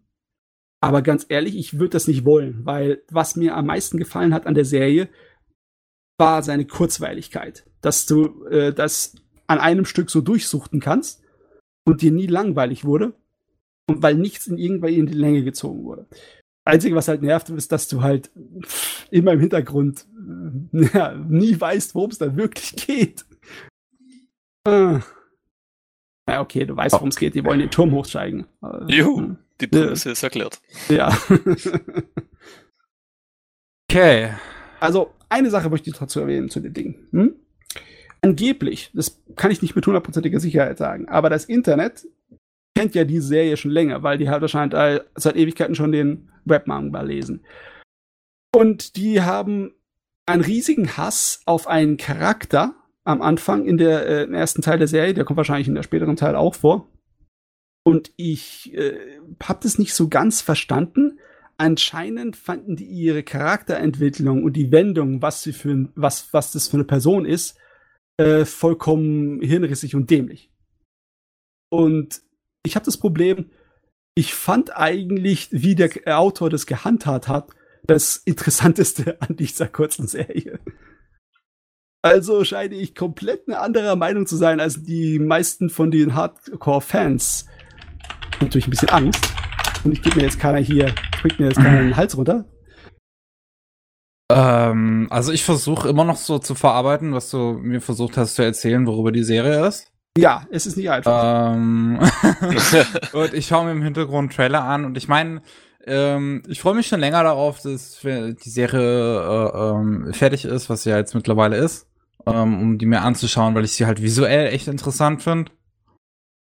Ähm, ich werde sie mir auch noch ansehen, bin bisher leider nicht dazu gekommen, aber ist auf jeden Fall auch auf meiner Watchlist. Äh, hm.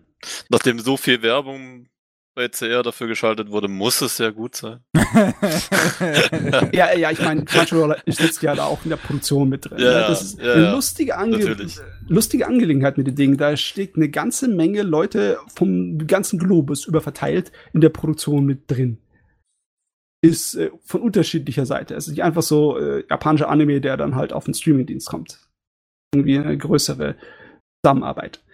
Und ich muss sagen, einige Sachen sind echt gut gewählt, weil ähm, abgesehen davon, dass es kurzweilig ist, wenn man schon vorgewarnt ist, dass man sich nicht so sehr um den Sinn und Zweck der Story kümmern muss, weil man da sowieso nur Kopfschmerzen bekommt, dann kann man einfach nur die Kämpfe genießen und die Spannung und die geile Musik.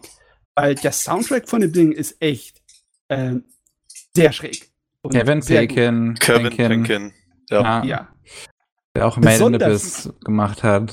Made in Abyss, uh, The Rising of the Shield Hero. Die schönen hm. Sachen halt. Under the Dog. Mit richtig guter Musik. Was ich geil fand, da ist eine Variante von dem Blade Rave Musikthema drin. Es ist im Endeffekt exakt dasselbe wie die Blade Musik, nur ein bisschen langsamer. Und okay. kommt dann ab und zu mal in die Kämpfen hoch und dann kriegst du voll Hype. Nee, also das stört mich überhaupt nicht, dass er so ein kleines bisschen da ähm, sich bedient hat. Bedient hat, ja. Nein, wenn es gut ist, wenn es passt und man sich quasi auch nicht nur bedient hat irgendwo anders, äh, warum nicht? Ja. Also das ist, das ist schön, das ist ein schöner Brocken, der ist auch schön abgeschlossen, strukturell mäßig. Das ist nicht so, dass du dann am Ende, ja, okay, es ist natürlich kein volles Ende, weil die Story fängt erst an, aber du fühlst dich schon ähm, zufriedengestellt mit der Portion, die du da abkriegst. Ja. Das war schön. Ja. Ja. Ein kleiner Leckerbissen. Wird bei dem Hintergrund gerade gekocht, Levi? Nein. Was ist es dann? Meine Freundin, die irgendwelche äh, Gummibärchentütchen aufmacht. Habe hab ich das Ding zu laut eingestellt? Also zu aggressiv? Man hört auf jeden Fall die Gummibärchentütchen. Ich ja, meine, Gummibärchentütchen sind nicht zu überhören. Das ist dann stelle ich das mal wieder ein bisschen zurück. Am besten. Hallo, ha, Test, ja. Test, Test, Test. So vielleicht. Die hören. Noch zu gehen. So, so, so vielleicht. So. Dann, ich bin immer noch im grünen Ausschlag, habe jetzt aber einen guten roten. Solange du keinen grünen Ausschlag an der Haut hast. Nein, habe ich nicht. Ich, seh, ich sehe in der Regel davon ab, grüne Ausschläge auf der Haut zu erhalten. Das ist doch gut. Dann mach ich mal weiter. Ich habe mir danach ähm, mal äh, ähm, Run with the Wind angeschaut. Äh, das, ist ja, das ist auch so ein Ding, was schon länger auf meiner Watchlist ist. Ich bin ja eigentlich so kein Sport-Anime-Fan. So, weil die meisten Sport-Anime sind ja auch irgendwo automatisch schon ein Anime. So, es ist zumindest eine Überschneidung von 90 Prozent, würde ich jetzt mal behaupten. Kann man so sagen, ja. Und ähm, ich bin halt kein Fan von diesen klassischen Tournament-Arcs und diesen ganzen schon Entwicklungen und den ganzen Kram. Und Run with the Wind ist aber halt was sehr anderes. Das ist geschrieben von der gleichen Autorin wie ähm, The Great Passage.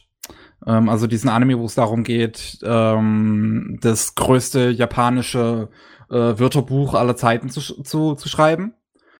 Ähm, und ähm, halt auch anders ist, dass die ganzen Figuren bereits erwachsen sind. Hier kein Highschool-Kram hier, sondern unsere ganzen Figuren gehen halt an die Uni und sind da Teil oder beziehungsweise sind gezwungenermaßen Teil des ähm, Laufclubs.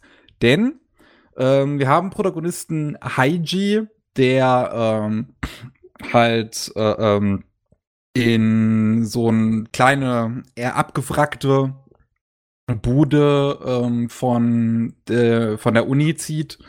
Ähm, und es stellt sich halt mal heraus, das war halt früher ähm, die Wohnung für die, ähm, die Leute vom Laufclub.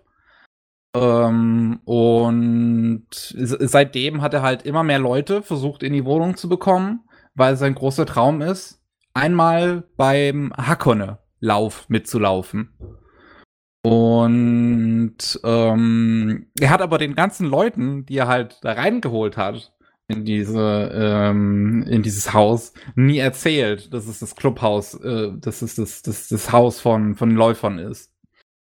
Bis, bis dann halt endlich der zehnte, unser zweiter Protagonist, äh, Kakeru, ähm, mit ins Haus zieht und dann halt zehn Läufer zusammen sind. Und man braucht halt zehn Läufer, um beim Hakone mitzumachen. Und ähm, dann überredet halt Haji mit teilweise gemeinen Erpressungsmethoden alle Figuren dazu, ähm, beim Laufen mitzumachen. Und zwar, also ich meine, man darf zum Beispiel in diesem, in diesem Haus halt nur wohnen, wenn man Teil des Laufclubs ist. Das heißt, wirst du sonst rausgeworfen. Darfst dir eine neue Wohnung suchen. Viel Spaß.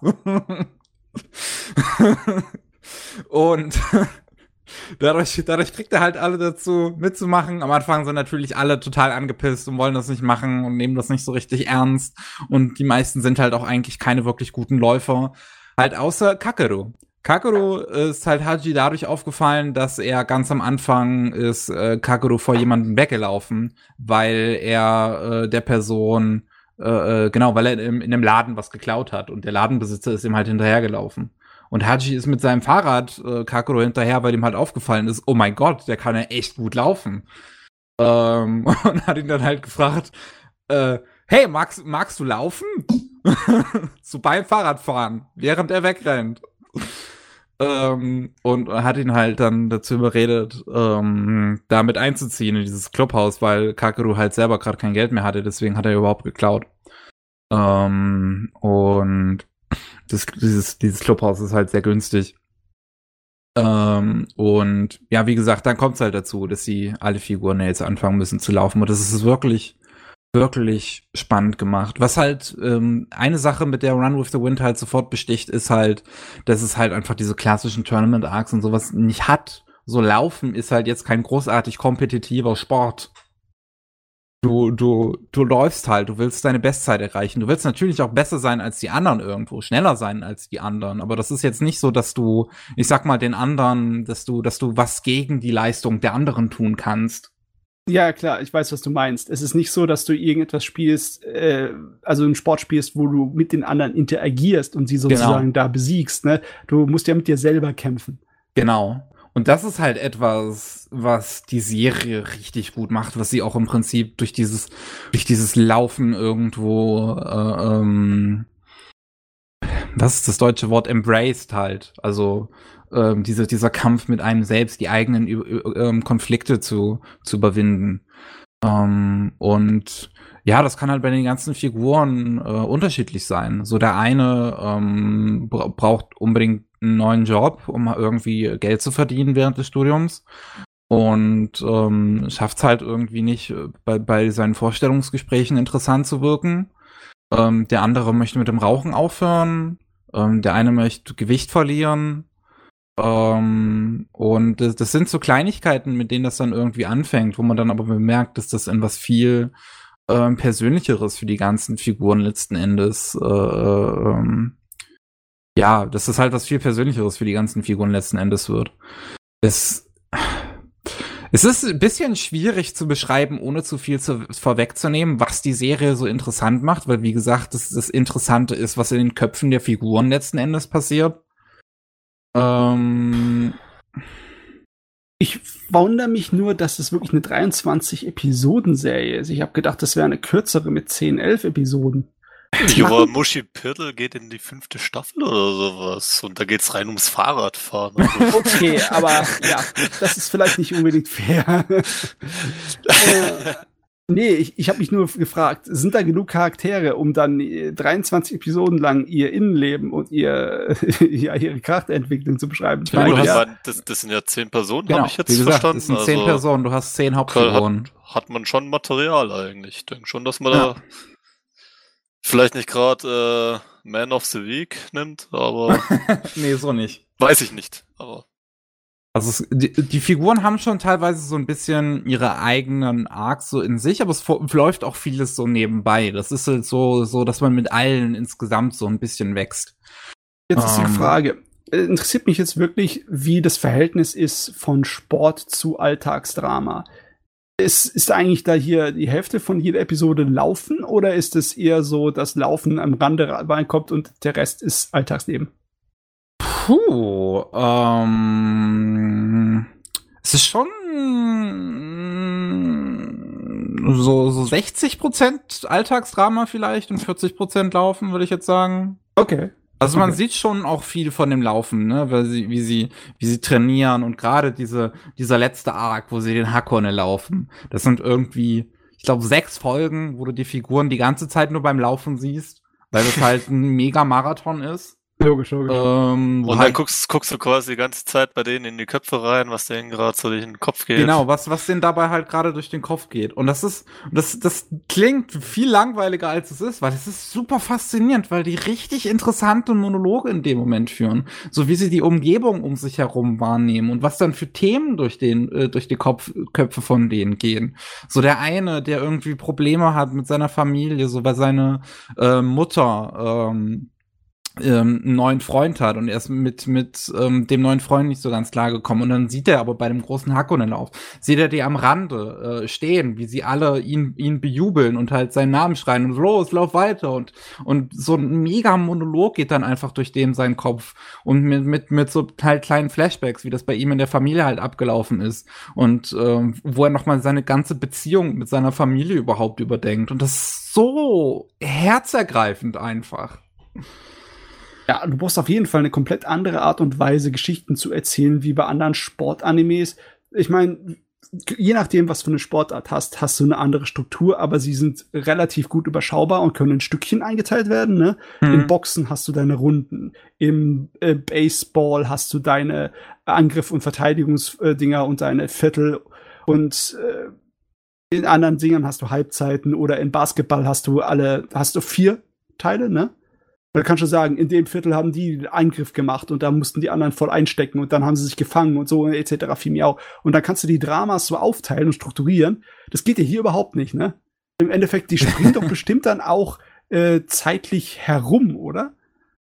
Beziehungsweise ist Zeit ähm. überhaupt von Bedeutung? Weil es ist bestimmt ein langer Lauf und dann ist es eigentlich egal, wie lange sie schon gelaufen sind, oder?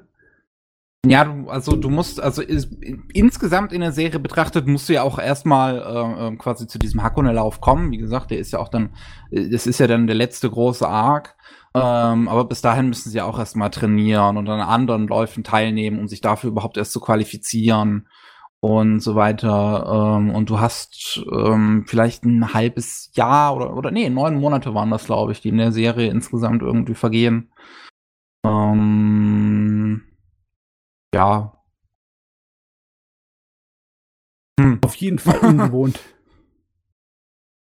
Was, was ich der Serie übrigens auch super zugute halten muss, das ist wahrscheinlich, also, also, ähm, äh, äh ein Moment, wie heißt der nochmal? Äh, äh, äh, äh, halt, ich, ich, ich bin, ich bin gleich, gleich, gleich habe ich es, einen Moment, genau. Yuki Hayashi macht ja wahnsinnig gute Soundtracks. Mit My Hero Academia oder Death Parade oder Gundam Build Fighters oder Haikyuu. Und ich muss sagen, Run with the Wind ist wahrscheinlich einer seiner besten sogar. Der okay. ist wahnsinnig gut, dieser Soundtrack. Der ist wirklich einfach nur wahnsinnig gut. Also, da, da ist so, da sind so leichte Hip-Hop-Elemente in ruhigeren Szenen mit drin, aber äh, ähm, was für, für, was da für Dramatracks mit drin sind, die nicht mal unbedingt laut und melodramatisch sind, sondern einfach nur sehr auch an sich herzergreifende Musikstücke sind. Ist richtig gut. Das ist fein. Ja. Ich muss sagen, am Anfang war ich ein bisschen auch von der Serie abgeturnt, weil sie halt den gleichen Charakterdesigner hat wie die Haikyuu-Anime. Ähm, weil ich halt daran dann automatisch denken musste. Ähm, weil, wie gesagt, ich bin kein Fan von klassischen ähm, schon Sport-Anime. Ähm, aber wie gesagt, der hier ist halt wirklich was, was, was ganz anderes. Und das ist so, es ist so faszinierend. Es ist so gut geschrieben. Und man merkt halt auch irgendwo, dass es die gleiche Autorin ist wie The Great Passage, was halt auch schon wirklich das gut geschafft hat, einfach in die, die Köpfe von diesen Figuren reinzuschauen. Es ist sowieso der Wahnsinn, dass so ein Anime wie The Great Passage überhaupt gemacht wurde. ja. Dass sowas existieren kann, ist absolut, das macht mich sehr glücklich. Oh, es ist wirklich, es ist, es ist so schön. Das sollte man echt unbedingt gucken, wenn man die Zeit dafür hat. Es ist so gut. Jo. Also ja, ja. So nice. viel dazu. Devi, was, was hätten wir denn bei dir noch ein schönes im Programm? Was hätten wir denn noch Schönes? Ähm, was ich jetzt vor kurzem, noch nicht ganz, aber fast beendet habe, wäre Ascendance of a Bookworm. Ähm, ah, ja, ja, ja. Staffel 1 lief ja vor einem halben, dreiviertel Jahr, irgendwie sowas. Jetzt mhm. äh, lief ja Staffel 2 an. Ein Isekai, ein nicht typischer Isekai, wo man quasi den Protagonisten hat, der in diese Welt kommt und irgendwelche OP-Fähigkeiten erhält, nach und nach OP-Fähigkeiten erhält. Er driftet tatsächlich auf die Schiene ab, dass wir jetzt hier nicht irgendwie mit, mit Kämpfe zu tun haben oder ähnlichem. Ähm, okay, es gibt Magie, da wird auch drauf eingegangen, aber nur, ich will nicht sagen am Rande, es hat schon sehr viel irgendwie damit zu tun, aber so das ganze drumherum wird eher erklärt. Und zwar geht es darum, dass ein Mädchen ähm, in der alten Welt gestorben ist. Die war da, ich weiß gerade gar nicht mehr, welches Alter sie hatte, auch schon ein bisschen älter. Und wird quasi in den Körper eines jungen Mädchens, irgendwie fünf, sechs Jahre, ähm, transferiert. Ähm, einem sehr gebrechlichen Mädchen, schwach, kränklich, ähm, die ja auch eine Krankheit hat. Sie leidet an Zerfressung haben wir es im Deutschen genannt. Ähm, es ist einfach so, dass ihre, dass ihr Körper mehr Magie ausströmt, als er quasi halten kann und sie dann dadurch immer schwächer und immer schwächer wird und dann quasi daran auch irgendwann sterben könnte. Ähm, deswegen ist der, die, der Magiefaktor in dieser Serie auch ein sehr hoher, aber er wird nicht so hoch behandelt, sondern einfach nur, dieses Mädchen kommt jetzt quasi in, in diese Welt, die ist noch sehr vormittelalterlich. Der Buchdruck wurde nicht erfunden und Bücher sind da sehr teuer. Ein sehr seltenes Gut, quasi nur dem Adel vorbehalten. Und sie war vor Bibliothekarin, ähm, ein absoluter Bücherwurm, ja, wie, das, wie es im Titel auch schon genannt wird. Und kommt jetzt in dieser Welt, in der es keine Bücher gibt. Und äh, wie soll ich denn jetzt in dieser Welt ohne meine geliebten Bücher überleben und versucht sich dann so langsam hochzuarbeiten. Also sie äh, hat dann quasi äh, ihre, ihre Freunde, ihre Clique, vor allem voran der Lutz, mit dem sie dann versucht, erstmal so auf sehr einfache Art und Weise äh, Bücher herzustellen, aber das funktioniert nicht, weil ihr die Materialien, weil ihr die Herstellungsmöglichkeiten fehlen. Und mit dem ganzen Wissen quasi, dass sie sich in, in, in der realen Welt äh, angeeignet hat aus ihren Büchern heraus, äh, versucht sie so nach und nach und nach quasi das herzustellen, äh, was sie braucht, lernt dann auch die Schrift da und über Umwege kommt sie dann auch ein, an einen Händler, dem sie dann quasi ähm, Sachen verkauft, die sie jetzt aus der alten Welt kennt, die sie mit, mit reinbringen kann. Und das ist mehr oder weniger so eine Aufbaustrategie, die sie mhm. da fährt, um, ja. um dann quasi ihr Ziel immer, immer näher zu äh, kommen, dann auch irgendwann ein echtes und richtiges Buch in den Händen zu halten. Es ist ähm, eine sehr schöne Serie, wie ich finde. Äh, weniger haut drauf, sondern ruhig. Ähm, man kann sie ansehen, es wird langsam aufgebaut und es hat aber auch schon seine, seine starken Momente. Also wenn, ich glaube, ich war noch in Staffel 1 am Ende quasi mit, mit dem, mit dem Hohe, nee, das war Anfang Staffel 2, mit dem Hohepriester, wo sie dann mit ihrer Familie da ist, oder war es Ende Staffel 1? Ich bin mir gerade unsicher. Das glaube ich war Ende Staffel 1. Ja. ja. ja. Wo, wo sie dann quasi in die Kirche aufgenommen werden soll, ähm, wo es dann auch die richtig harten Momente hat. Es gibt ähm, ein paar emotionale Momente, äh, sehr viele schöne Momente es ist kein Anime vielleicht für einen Marathon, aber für, für zwischendurch ähm, einfach mal zum, zum Entspannen eine Folge ansehen, sehr, sehr gut geeignet. Ja. Und überzeugt auch nicht Isekai-Fans. Also es gibt ja inzwischen auch die, diese Fraktion der Isekai-Verabscheuer quasi. Auch diese Fraktion hat er zum Teil überzeugt. Also wirklich. Ich meine, wenn es ein Isekai ist, der mal ein bisschen anders ist, ne? Ja. Dann, ja ich habe mich ja schon ausgelassen über das Ding mehrere Male im Podcast. Es ist ja ein ganz, ganz feiner, clever und intelligent geschriebener. Weil du hast ja eigentlich immer das Schema, dass aus einer anderen Welt zu kommen, gibt dir einen Vorteil. Nicht unbedingt äh, das Wissen aus der anderen Welt, obwohl das passiert in einigen Serien auch, ne? Aber schlicht und einfach, weil du halt ein Auserwählter bist. Ne? Hier äh, hast du eigentlich, hat sie hat Pech gehabt. Sie Ziemlich. ist, sie ist einfach nur in die beschissenste Situation reingekommen, die möglich ist. Und ihr Wissen aus ihrem äh, vorigen Leben ist zwar unglaublich mächtig, aber auch dann gleichermaßen gefährlich für sie und für die Welt. Und da äh, hat sie einiges zu manövrieren, einige gefährliche Labyrinthe und Spießrutenläufe. Und ganz ehrlich, die zweite Staffel ist, ähm, will nicht sagen besser als die erste, aber sie ist ein kleines bisschen spannender, finde ich. Also in, in, in, der zweiten Hälfte muss man sagen, da, da geht das Ruhige dann irgendwo so ein bisschen verloren, finde ich. Also in der ersten war ja quasi das, die, ihre Krankheit so, das ist so das Hauptthema. Okay, damit mhm. muss sie, muss sie kämpfen. Das war so ein bisschen der, der emotionale Drücker. Im zweiten hat sie dann eher mit den weltlichen Problemen zu kämpfen. Sie hat mit Leuten zu kämpfen. Ähm, sie muss sich irgendwo durchschlagen und auch mehr also am Ende von, von, von Staffel 2, wo es dann quasi auch rausgeht mit den Rittern, ähm, wo sie dann halt auch mit, mit den Leuten konfrontiert wird, wo, wo dann eben Probleme auftauchen, die es in Staffel 1 nicht gab. Das ist, drückt so ein bisschen die, die ruhige Stimmung, aber es ist nicht so, dass sie sie aus der Welt schaffen würde. Ja, also im, im, im Einfachen gesagt ist die zweite Staffel um ihre ganzen Hindernisse und Probleme, die sie in dieser Kirche hat und wo sie es mit umschlagen muss und es wird teilweise politisch. Wie könnte es auch anders sein beim Adel? Ja, das haben sie wirklich gut gemacht. Die Welt, die ne, lassen sich sehr viel Zeit dazu, die Welt auszuschmücken. Aber äh, alles, was sie dir hinschmeißen, jedes kleine Bröckchen, das saugst du sofort aus wie ein Staubsauger, weil es wirklich interessant ist, muss ich sagen. Und es, äh, die, ich weiß nicht, du hast noch nicht ganz zu Ende geguckt, ne? Die letzten zwei, drei Folgen fehlen mir noch, ja. Okay.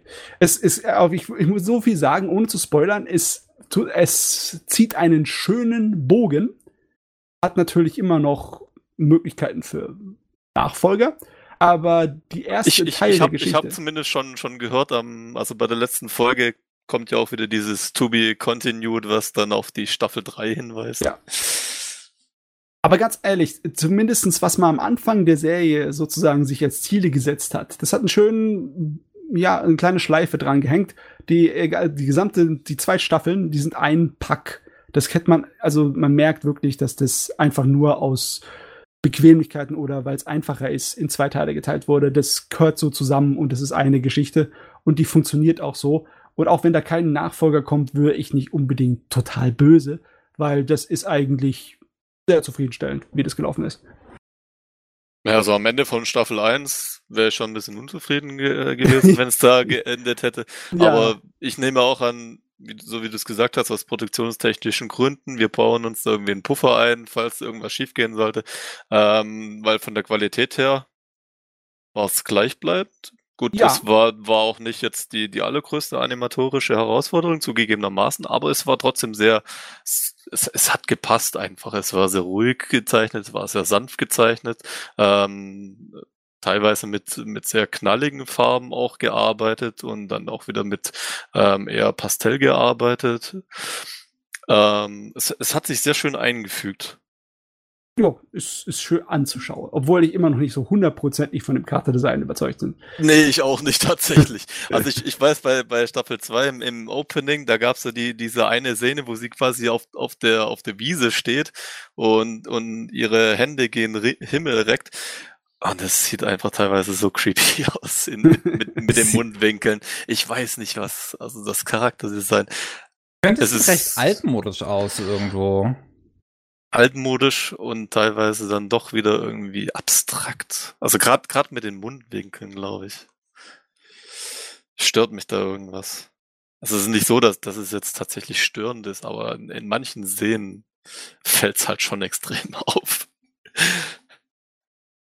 Ah ja, man hat schon Wilderes gesehen. Ist auf das jeden Fall. Stimmt ja. auf jeden Fall. Ich meine, die einzigen Leute, die da nicht viel mit anfangen können, sind halt die, die ein wenig Action brauchen für die Unterhaltung, weil da ist echt sehr wenig Action drin in der ganzen also, Serie. Wer, wer Action sucht, ist da definitiv falsch.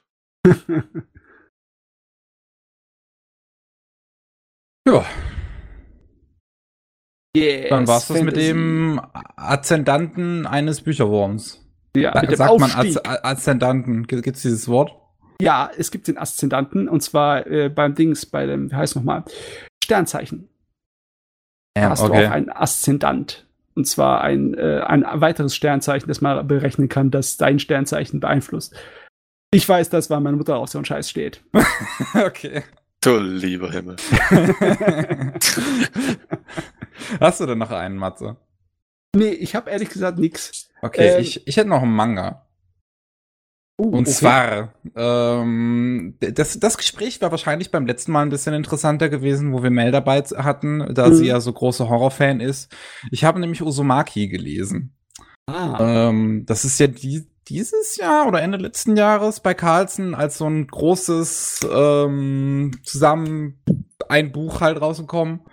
Und ähm, ich war neugierig. Ähm, da ich ich habe ja schon mal zwei ähm, Kurzgeschichtenbände von Junji Ito gelesen und die haben mir ja gar nicht gefallen. Die fand ich persönlich ziemlich langweilig, mhm. ähm, da das halt alles ja halt im Prinzip nur Ansammlungen von Ideen sind, die halt irgendwo zu, zu nichts führen. Halt kurze Kapitel, wo halt irgendwie eine eine Idee mehr oder weniger vorgestellt wird sozusagen und dann war's das schon wieder.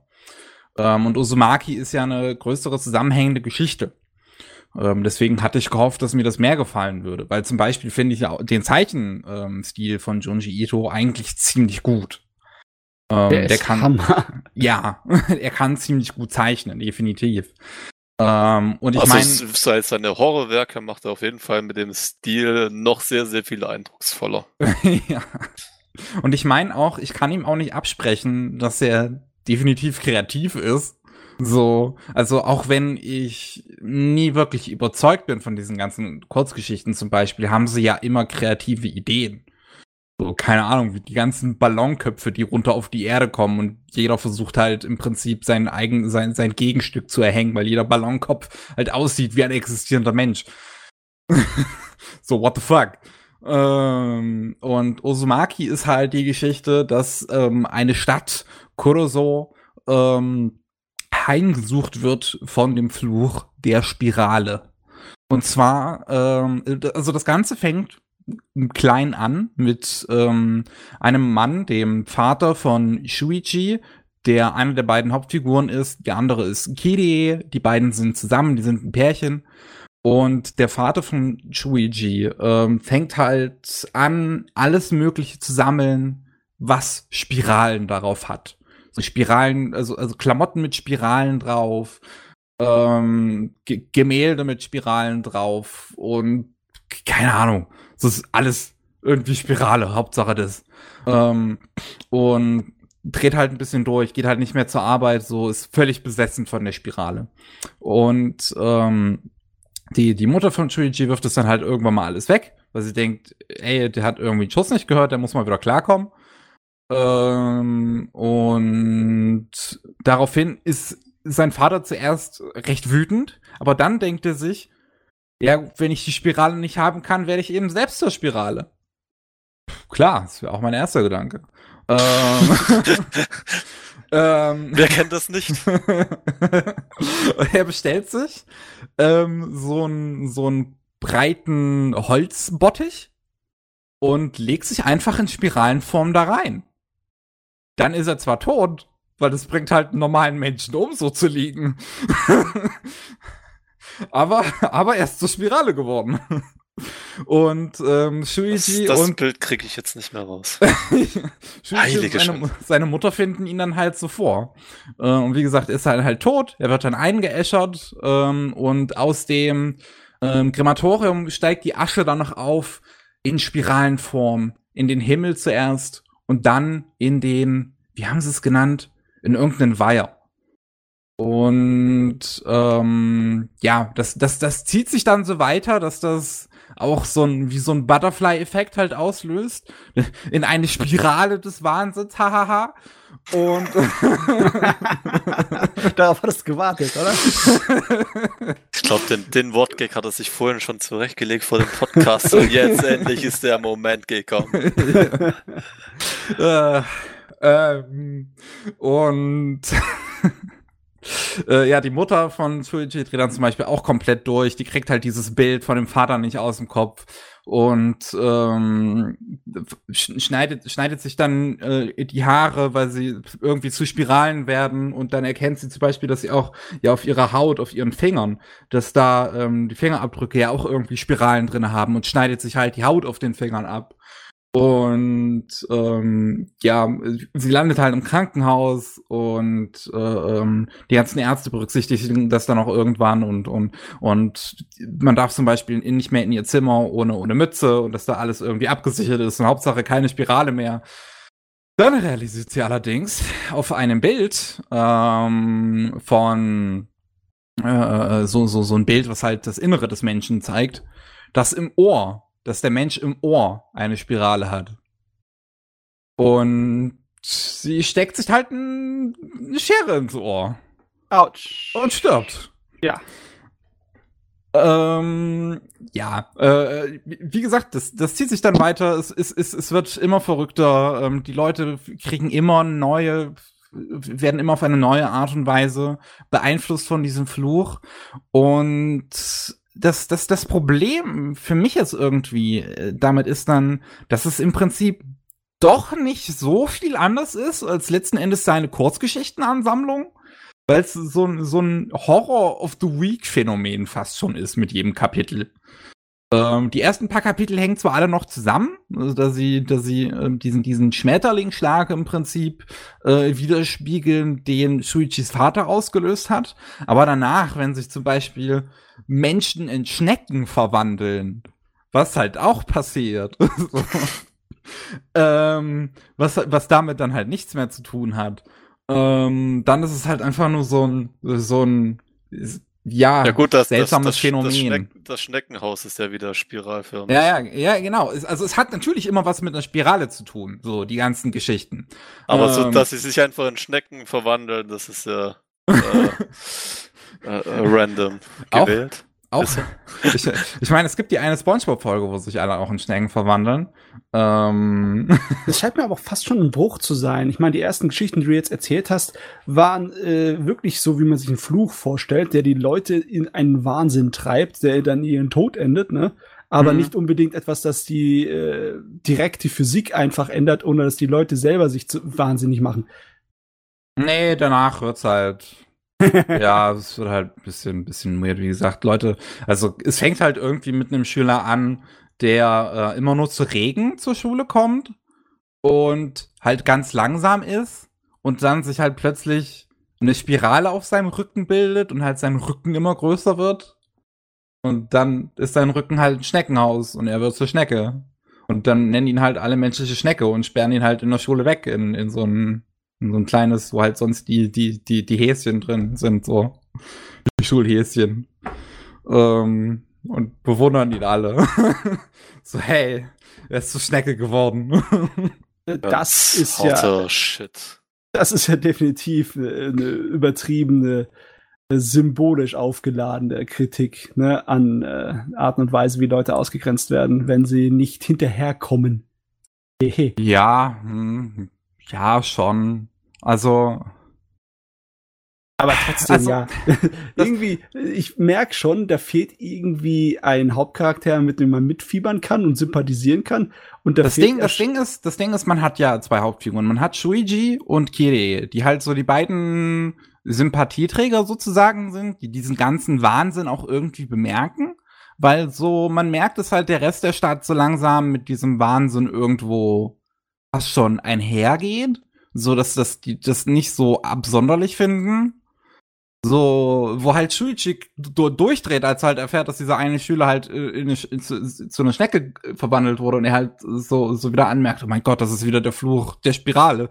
Sind halt alle anderen so, ja lol, der ist jetzt eine Schnecke. Also, also mein erster Gedanke wäre, what the fuck, ich will so weit wie weg wie möglich von hier. ähm, das würde ich mir tatsächlich auch nicht nochmal angucken wollen, sondern äh, danke, können wir den Typ da wegmachen und ich will den jetzt nicht mehr sehen. Ja, ähm. Also, also deswegen, die ganze Geschichte wird ja auch aus der Perspektive von Kere dann halt erzählt und, und ah, jedes okay, Kapitel okay. fängt, fängt dann halt auch so wieder an mit dem, was jetzt irgendwie in letzter Zeit passiert ist, sozusagen. Mhm. Ähm, bis es dann tatsächlich einen Time Jump gibt, äh, einen Timeskip gibt. Ähm, wo man dann anfangs kurz die Perspektive einer Journalistin beobachtet die in die Stadt kommt, weil man halt schon ewig nichts mehr von der Stadt gehört hat. Und dann sind halt anscheinend schon einige Monate vergangen und die ganze Stadt liegt irgendwie zur Hälfte plötzlich in Trümmern. Und nur noch die alten Häuser der Stadt ble bleiben stehen aus irgendeinem Grund. Und wenn man sich zu schnell bewegt, dann erzeugt man Luftstöße. Also, also so, so Weiß ich nicht. Also, also wenn man auch zum Beispiel pustet einfach zu laut oder zu laut spricht, dann, dann halt, es, es wird mit dem Butterfly-Effekt erklärt. Dann, dann äh, entsteht halt ein Wirbelsturm. In dieser Stadt. Ja, plötzlich. Und das, und das, das, und, das, und das nimmt dann auch so, so, so Mad Max-Style fast schon an, wo halt die Leute dann plötzlich, plötzlich das, das, das auch zur Waffe nutzen, so. So halt okay, halt, jetzt, halt, jetzt bin ich interessiert. Halt, halt bewusst Luft pusten, um halt andere damit wegzupusten. und sowas. weil sie ja auch alle irgendwie nach Nahrungsmitteln suchen, weil keiner aus der Stadt irgendwie rauskommt. Weil wenn sie versuchen, aus dem Tunnel rauszugehen, dann dreht er sich irgendwann wie eine Spirale. Wenn sie versuchen, übers Meer zu, zu, zu fliehen, dann werden sie halt vom, vom, vom Wasser aufgeschluckt. Ähm, Lass mich raten, ein Strudel. Genau, in den Strudel, ja. Mhm. Ähm, und, und, und sie kommen halt, wie, wie, gesagt, sie kommen da ja auch erst gar nicht weg aus dieser Stadt und müssen halt jetzt irgendwie um ihr Überleben kämpfen. Ähm, und deswegen nimmt, nimmt das dann halt so plötzlich kurz irgendwelche Mad Max-Formate an, bis, bis absolut jeder durchgedreht ist in diese Stadt. Also bis es auch beim letzten der Wahnsinn angekommen ist. Und e-, eines der letzten Bilder ist zum Beispiel, ich, ich, ich weiß, kleiner Spoiler, aber ich finde Spoiler sind bei Uzumaki tatsächlich nicht so krass, weil es halt, wie gesagt, sehr wöchentlich, also sehr in einem, in einem Per-Kapitel-Stil erzählt wird. Ähm, und äh, ähm, eines, eines so der, der, der letzten Bilder ist dann zum Beispiel wie die ganze Stadt, weil, weil ähm, die alten Häuser sind halt so angeordnet, fast schon wie in Spiralenform. Und dann fangen die Leute an, an die alten Häuser, weil das die einzigen Häuser aus irgendeinem Grund sind, die von Luftstößen nicht umgehauen werden, anzubauen, in der Hoffnung, dass das dann auch hält. Und am Ende steht halt eine ganze, ein, ein, ein insgesamtes Haus, was eine Spirale bildet. Was? Ja, ich habe gerade das Bild gefunden. also, ist es definitiv faszinierend, in welche Richtungen das geht. Ähm, und, und auch wie, wie abgespaced das Ende letzten Endes ist. Aber, aber irgendwie, ich weiß nicht. Es ist, es ist halt, es ist, ich glaube, Junji Ito funktioniert bei mir einfach nicht. Also, Junji Ito ja, ist, ist ja kosmischer Horror irgendwo. Und ich glaube, kosmischer Horror funktioniert bei mir einfach nicht.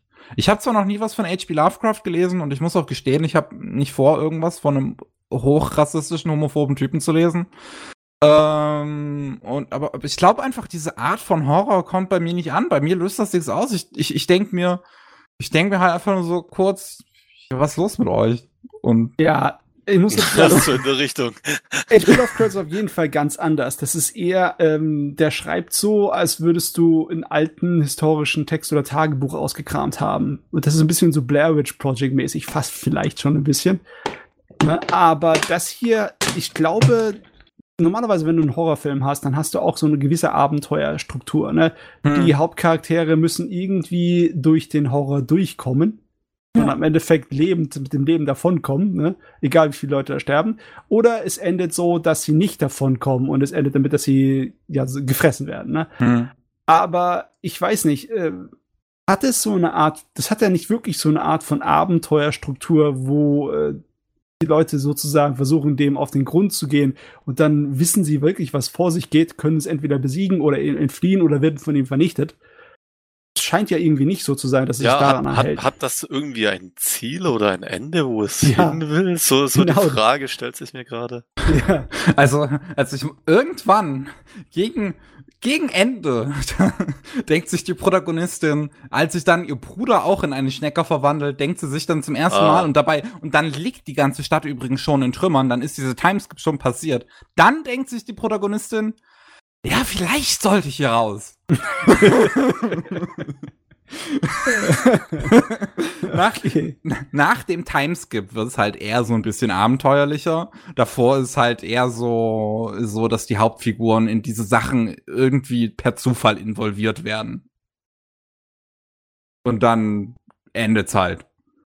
So, es ist, also die eine Geschichte zum Beispiel auch mit den Schnecken, die endet dann halt einfach. Du hast der eine Typ verwandelt sich in eine Schnecke, dann verwandelt sich der Typ, der den Typen gemobbt hat, auch in eine Schnecke. Dann ähm, Karma. ja. Und und dann äh, sind die beiden Schnecken irgendwann plötzlich weg. Ähm, also also nicht mehr halt in diesem diesem Häschengitter da und äh, weil sie sich irgendwie rausgebuddelt haben. Ähm, und dann stellt sich halt heraus, die, die haben sich beide halt versucht zu vermehren.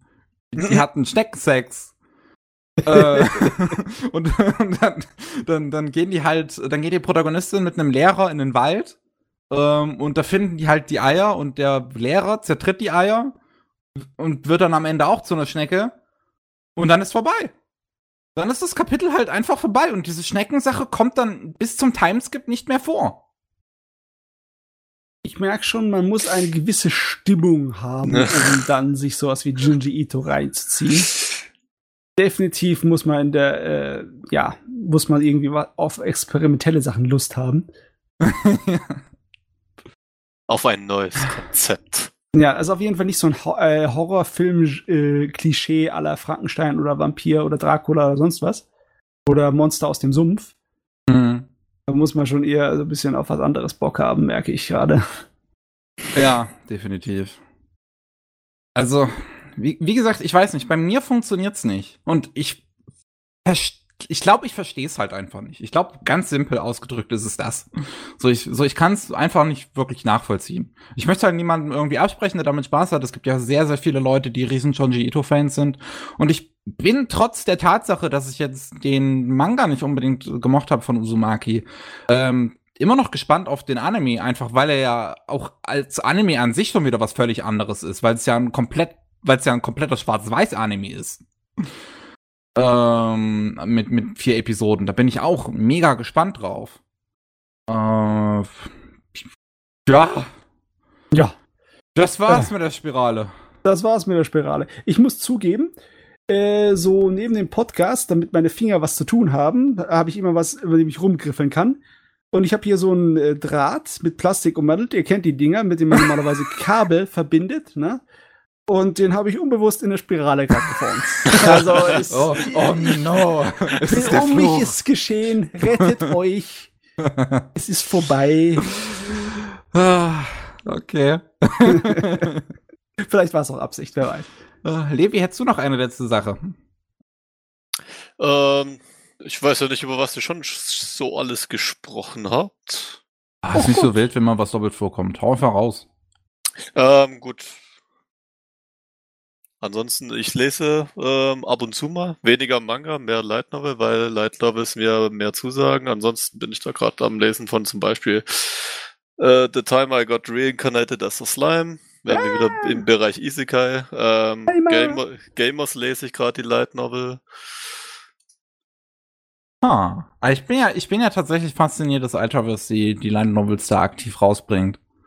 Ähm, ich lese ich lese auch, auch, auch die Manga. Ähm, bei Gamers funktioniert das ganz gut, weil du im, im, im Manga einfach. Oh, ich sehe ja gerade, das, das Slime-Ding ist ja sogar ursprünglich ein Manga. Ich dachte, das wäre auch ursprünglich eine Light Novel. Nein, nein, das ist äh, Manga. Ähm, dann gibt's ja dazu die, die, die Light Novel gibt's ja dazu. Dann gibt's ja auch noch den Veldoras Tagebuch als Light Novel dazu. Ähm, gibt's ja auch irgendwie ein ganzes Universum inzwischen dazu. Aber gerade bei Gamers zum Beispiel finde ich sehr interessant, ähm, einfach den, den Unterschied zwischen, zwischen Manga und der Light Novel. Ähm, Im Manga, da kommt der Humor einfach viel besser rüber, weil du einfach dies, haben sie ja diesen typischen Haut drauf Humor und äh, was macht eine Person genau in dieser Situation? Und lösen sie ja teilweise auf sehr witzige Weise und da kommt einfach der Humor besser rüber. In der Light Novel ähm, ist es so, dass da einfach viel mehr zum Tragen kommt. Also in der Light Novel kannst du natürlich die, die inneren Monologe quasi eine Person viel besser darstellen. Einfach die Gedanken, was geht einem im Kopf vor, wie kannst du Sachen eben, äh, warum tut eine Person in dieser Situation genau das, kommt in der Light Novel einfach viel besser vor. Deswegen kann man manche Aktionen da auch wesentlich besser nachvollziehen einfach mehr Sachen reinpacken. Also Natürlich mhm. musst du nicht, musst du nicht die Welt drumherum erstmal erklären, sondern im Manga, man sieht es. In der Light Novel muss man ein bisschen was drumherum erklären. Ähm, aber trotzdem kommt da, finde ich, in der Light Novel wesentlich mehr Handlungsstränge raus. Aber den Manga kann man sehr gut dazu parallel lesen, weil da einfach der Humor viel besser rüberkommt. Ich schätze mal, das ist hier ein reines Ding vom Medium-Format, ne? Weil visuelle Gags sind halt was völlig anderes, wie du anstellen kannst mit äh, schriftlichen Gags. Ne? Genau. Einige, einige Sachen vom Schriftlichen funktionieren einfach gar nicht, kannst du einfach visuell nicht umsetzen. Wenn du zum Beispiel die Erzählerstimme hast in Sachen wie Terry Pratchett Roman, der dann wirklich äh, das Ganze so richtig durch die Kakao zieht, dem er es einfach lustig beschreibt, das äh, kannst du, könntest du in, in, einem visuellen Medium nur machen, indem du einfach nur die Erzählerstimme direkt halt abdruckst oder sprechen lässt. Und das funktioniert manchmal nicht. Du kannst ja nicht einfach den Leuten so fünf Minuten lang äh, lustige Erzählerstimme an den Kopf schmeißen und dann erwarten, dass sie immer noch äh, Aufmerksamkeit haben. Das, das ist eine normale Romanseite in einem, in einem Manga. Das wäre irgendwie weird. ja. Naja, nee, aber das, das ist cool. Dann hast du ja, kannst du ja doppelt genießen auf unterschiedliche Ebenen und Varianten. Ne? Also tatsächlich mache ich das sehr gerne, wenn es denn es hergibt. Bei Schleim mache ich es zum Beispiel auch sehr gerne, weil Schleim ist ja auch ähm, sehr viel auf humoristisch getrimmt und wie gesagt, es funktioniert einfach sehr, sehr gut. Ähm, worauf ich jetzt zum Beispiel auch noch warte, ist die, die Spinne, die Light Novels. Ja, ähm, da, da bringen sie ja gerade auch an- und Abführung nur den Manga heraus, für den ich sehr dankbar bin. Die Spinne ist ein wunderbarer Manga, der ist einfach so gut. ähm, Gerade einfach von von, von den Darstellungen der Spinne, das funktioniert in der Light Novel nicht. Wie, wie, wie, ganz, ganz einfach von, von den Ausdrücken. Diese Spinne hat ja irgendwie drei Millionen Ausdrücke und einfach wie mit ihren acht Beinen in den Bewegungen drin. Das in der Light Novel kannst du, kannst du das zwar beschreiben, aber das kommt einfach nicht rüber, wenn du das, das Bild vor Augen hast. Das funktioniert so super und ich habe mich da schon so schepp gelacht. Ja, es ist auch schwer, wenn du nur auf die Vorstellungskraft von Menschen äh, bei Schrift dich verlässt, dir eine sympathische, niedliche Spinne vorzustellen. Ja, Dein richtig. Hirn, äh, richtig. Der spinnt normalerweise was anderes darüber. Das hat vielleicht bei Herr der Ringe funktioniert mit der Shelob, ne, als Monster, aber als Protagonisten ein bisschen schwerer. Als Protagonist vor allem im, im, im Manga wird sie ja nicht, ist ja nicht so das, das typische Spinne. Also sie hat zwar immer noch ihre acht Augen, aber man sieht ja quasi nur zwei, die anderen sechs sind relativ klein auf ihrem Kopf irgendwo verteilt. Ähm, von dem her hat sie da auch immer noch so ein, so ein bisschen Anti-Spinnen-typisches Aussehen, will ich mal sagen. Ähm, aber und natürlich auch ein bisschen, will nicht sagen auf niedlich gemacht, aber schon irgendwie so, so in die Richtung eigentlich. Von dem her, ähm, viele Menschen haben ja eine Spinnenphobie oder ich habe jetzt nicht unbedingt eine Phobie, aber ich ekle mich vor Spinnen. Das geht, glaube ich, vielen von uns so. Ja, ähm, also wenn sie mir über die Hand laufen, das mag ich nicht. ja, ich, ich, kann, ich kann zum Beispiel, kann ich problemlos eine Spinne äh, in einem Glas fangen und dann nach draußen befördern. Aber ja, es ist nicht ja. so, dass ich jetzt irgendwie fünf Meter Sicherheitsradius um eine Spinne brauche. Aber tatsächlich bei diesem Manga funktioniert das mit dem Zeichenstil einfach sehr, sehr wunderbar. Ähm, und von, von der Geschichte her ist es ja auch es ist ja auch ein, ein Isekai, da wird quasi ihre gesamte Klasse einmal Isekai in erstmal einen Dungeon. Ähm, was sie aus ihren Klassenkameraden geworden ist, weiß man noch nicht. Sie selber ist jetzt da drin als eine Spinne. Und dann bekommt sie mit, wie ihre Mutter dann, also die hat sehr, sehr viele Geschwister, erstmal anfängt, ihre Geschwister aufzufressen. Okay, kann man hm. natürlich machen, sein, seine Kinder auffressen. Machen, machen Spinnen das so? Ich weiß es nicht. Ich habe mich da ähm, Ich weiß, bei Krabben, glaube ich, war da was. Und Krabben sind ja mit Spinnen verwandt. Also äh, würde es mich nie wundern. Ja, einige Tiere machen das halt. Ne? Tatsächlich, tatsächlich kann ich mir das auch gut vorstellen, dass ähm, quasi zur Nahrungsaufnahme man dann seine eigenen Kinder, ich meine, man hat ja irgendwie drei Millionen, wenn da ja. Zwei Millionen danach fehlen, mein Hunger ist gestillt, passt. Ich mache dann nächste Woche mehr. ja, so ist halt so, ne? Richtig, ich meine, es ist eine grausame Tierwelt. Und deswegen versucht sie dann erstmal von, von ihrer Mutter zu fliehen und dann basiert das Ganze ja auch auf einem Erfahrungssystem mit, mit Leveln, Erfahrungspunkten und von den Erfahrungspunkten kann sie sich dann zusätzliche Skills quasi an Abführungen kaufen. Und also die Skills bekommt sie dann quasi mit, mit ihrer Entwicklung und kann dann quasi so, ein, so einen Entwicklungsstrang wählen, bekommt das dann auch immer so schön über die Weltenstimme mitgeteilt. Ähm, was kann sie denn da entwickeln? Und es ist wirklich sehr, sehr gut beschrieben und sehr, sehr gut gemacht. Gefällt mir sehr gut. Ah ja, jetzt im Moment sind wir in dieser Phase, wo die Isekais, also die die Sorte, die moderne Isekai-Variante ihre Hoch, ihr Höhepunkt erreicht, so meiner Meinung nach. Also es gibt Wo ja sie endlich mal so sich was einfallen lassen. Aber was so einfallen lassen tut sie immer, sehr aber abstrakte Sachen, wo ich mir denke, das, das brauche ich jetzt auch wirklich gar nicht anrühren. Da gibt es ja zum Beispiel einen Typ, der als Onsen in einer neuen Welt wiedergeboren wird, okay, als Frauen. Als Frauen-Onsen okay, als Männer-Onsen hätte ich damit ein Problem. Ein anderer Typ wird als Getränkeautomat wiedergeboren. Wow, greift aber tief in die Tasche diesmal. Wie? Äh, wo ich mir denke, okay, wie, wie soll ich mir das jetzt vorstellen? Ich weiß, der, der, der Shin hat sich, glaube ich, da mal ein bisschen reingelesen. Egal. Der beste Isek äh, Isekai ist aber immer noch, der selber eigentlich gar nicht in der fremden Welt landet, sondern sie dahin bringt. Der Isekai Transporter. Ah, es, es, es, es, gibt ja auch die, die andere interessante Variante, wo quasi der Typ äh, mit seinem Truck-Kun Isekai wird. Leute, also irgendwann das, weißt du, wieso, gut, wieso, Gibt es, wieso gibt es so viele dumme Ideen, aber wieso gibt es immer noch nicht den einen Isekai, den ich möchte, dass einfach eine transsexuelle Figur in ihrem richtigen, in, in, im richtigen Geschlecht wiedergeboren wird, zu ja, dem sie sich zugehörig gefühlt. Like ja, dann wäre die Geschichte schon gleich am Anfang vorbei. Ne? Happy End, äh, keine Probleme zu lösen. Ja. Was, wo ist dein Abenteuer? Was machst du daraus? Also man, man könnte ja quasi in den, zwölf Folgen zeigen, so ich bin mit meinem Körper unzufrieden und äh, ich bin so so komisch und dann quasi in der zwölften Folge dann Isekai. in der zwölften Folge passiert ich, das Isekai. Und ah, das wäre das wär aber auch tatsächlich. Kommt das dann aber Schwackkuhn und ich bin in einem neuen Körper, der mir gefällt. Wunderbar. Aber das wäre doch tatsächlich auch mal was Interessantes, dass das Isekai erst so ab der Hälfte der Serie passiert oder so. Ich glaube, das, das, das haben wir tatsächlich auch noch nicht gehabt. Ja, nee, dass das mal so als Twist oder so drin ist. Darf ich mal ganz kurz den alten Mann raushängen lassen? Ne? Damals. Also ein kleines bisschen vermisse ich schon die altmodischen Varianten von Isekai, ne? Die so ein erstes Mal vermisse ich die, die noch ein kleines bisschen sich an Alice im Wunderland gehalten haben, weil es halt der große Vorbild war, ne? Und dann vermisse ich die äh, Sachen, die in den 90er Jahren in Japan bekannt waren, wo sie einfach automatisch in eine chinesisch angehauchte Fantasy-Welt gerannt wurden. Ne? Und ja, okay, da, damals war das ja im Shoujo-Bereich äh, anheimisch. Ne? Da sind Mädels in andere Welten geschmissen worden und dann haben sie sich dort ein Harem aus Krieger angehäuft, um äh, Abenteuer zu bestehen. Ne? Man sehe Fushigi Yugi oder sowas. Mhm. Äh, aber irgendwie, die Leute versuchen allen möglichen Scheiß, aber sie haben noch nicht versucht, irgendwie zurückzugehen an, in alte Ideen, oder? Oder meine ich das nur?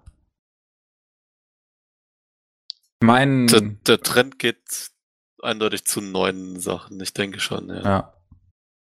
Frag mich, ob das auch mal so eine Phase geben wird, wenn Isekai dann wirklich völlig platt getreten ist und niemand es mehr sehen kann dass sie dann äh, altmodische Sachen noch mal rausholen in einer letzten Hoffnung. tatsächlich sind wir inzwischen an, an dem Punkt angelangt, wo ähm, alles, was irgendwie mit, mit Fantasy zu tun hat, automatisch ein Isekai ist. Also ich habe das jetzt zum Beispiel bei Prin Princess Reconnect, das Ding ist kein Isekai. Nee. Nur mal vorweg, das ist kein Isekai. Die Leute haben es als Isekai verstanden. Leute, Dr. Stone ist, ist, ja auch kein Isekai und die Leute haben es trotzdem irgendwie so bezeichnet. Auch kein Isekai. Ja, ja, ja. Also es, es hat, es, hat, es, hat, es hat zwar ein paar gewisse Parallelen, aber es ist kein Isekai. Äh, ah, ja. Okay. wollen wir, wir wollen wir abschließen? Ja. Jo. Können wir machen.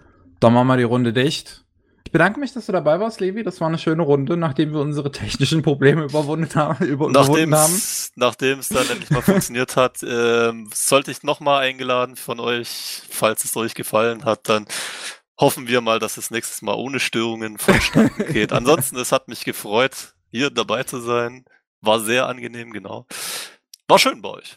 Ich komme Danke. gerne wieder. Das ist doch schön zu hören. Und ja, dann bleibt mir nur zu sagen, bis zum nächsten Mal. Tschüss. Oh. Tschüss.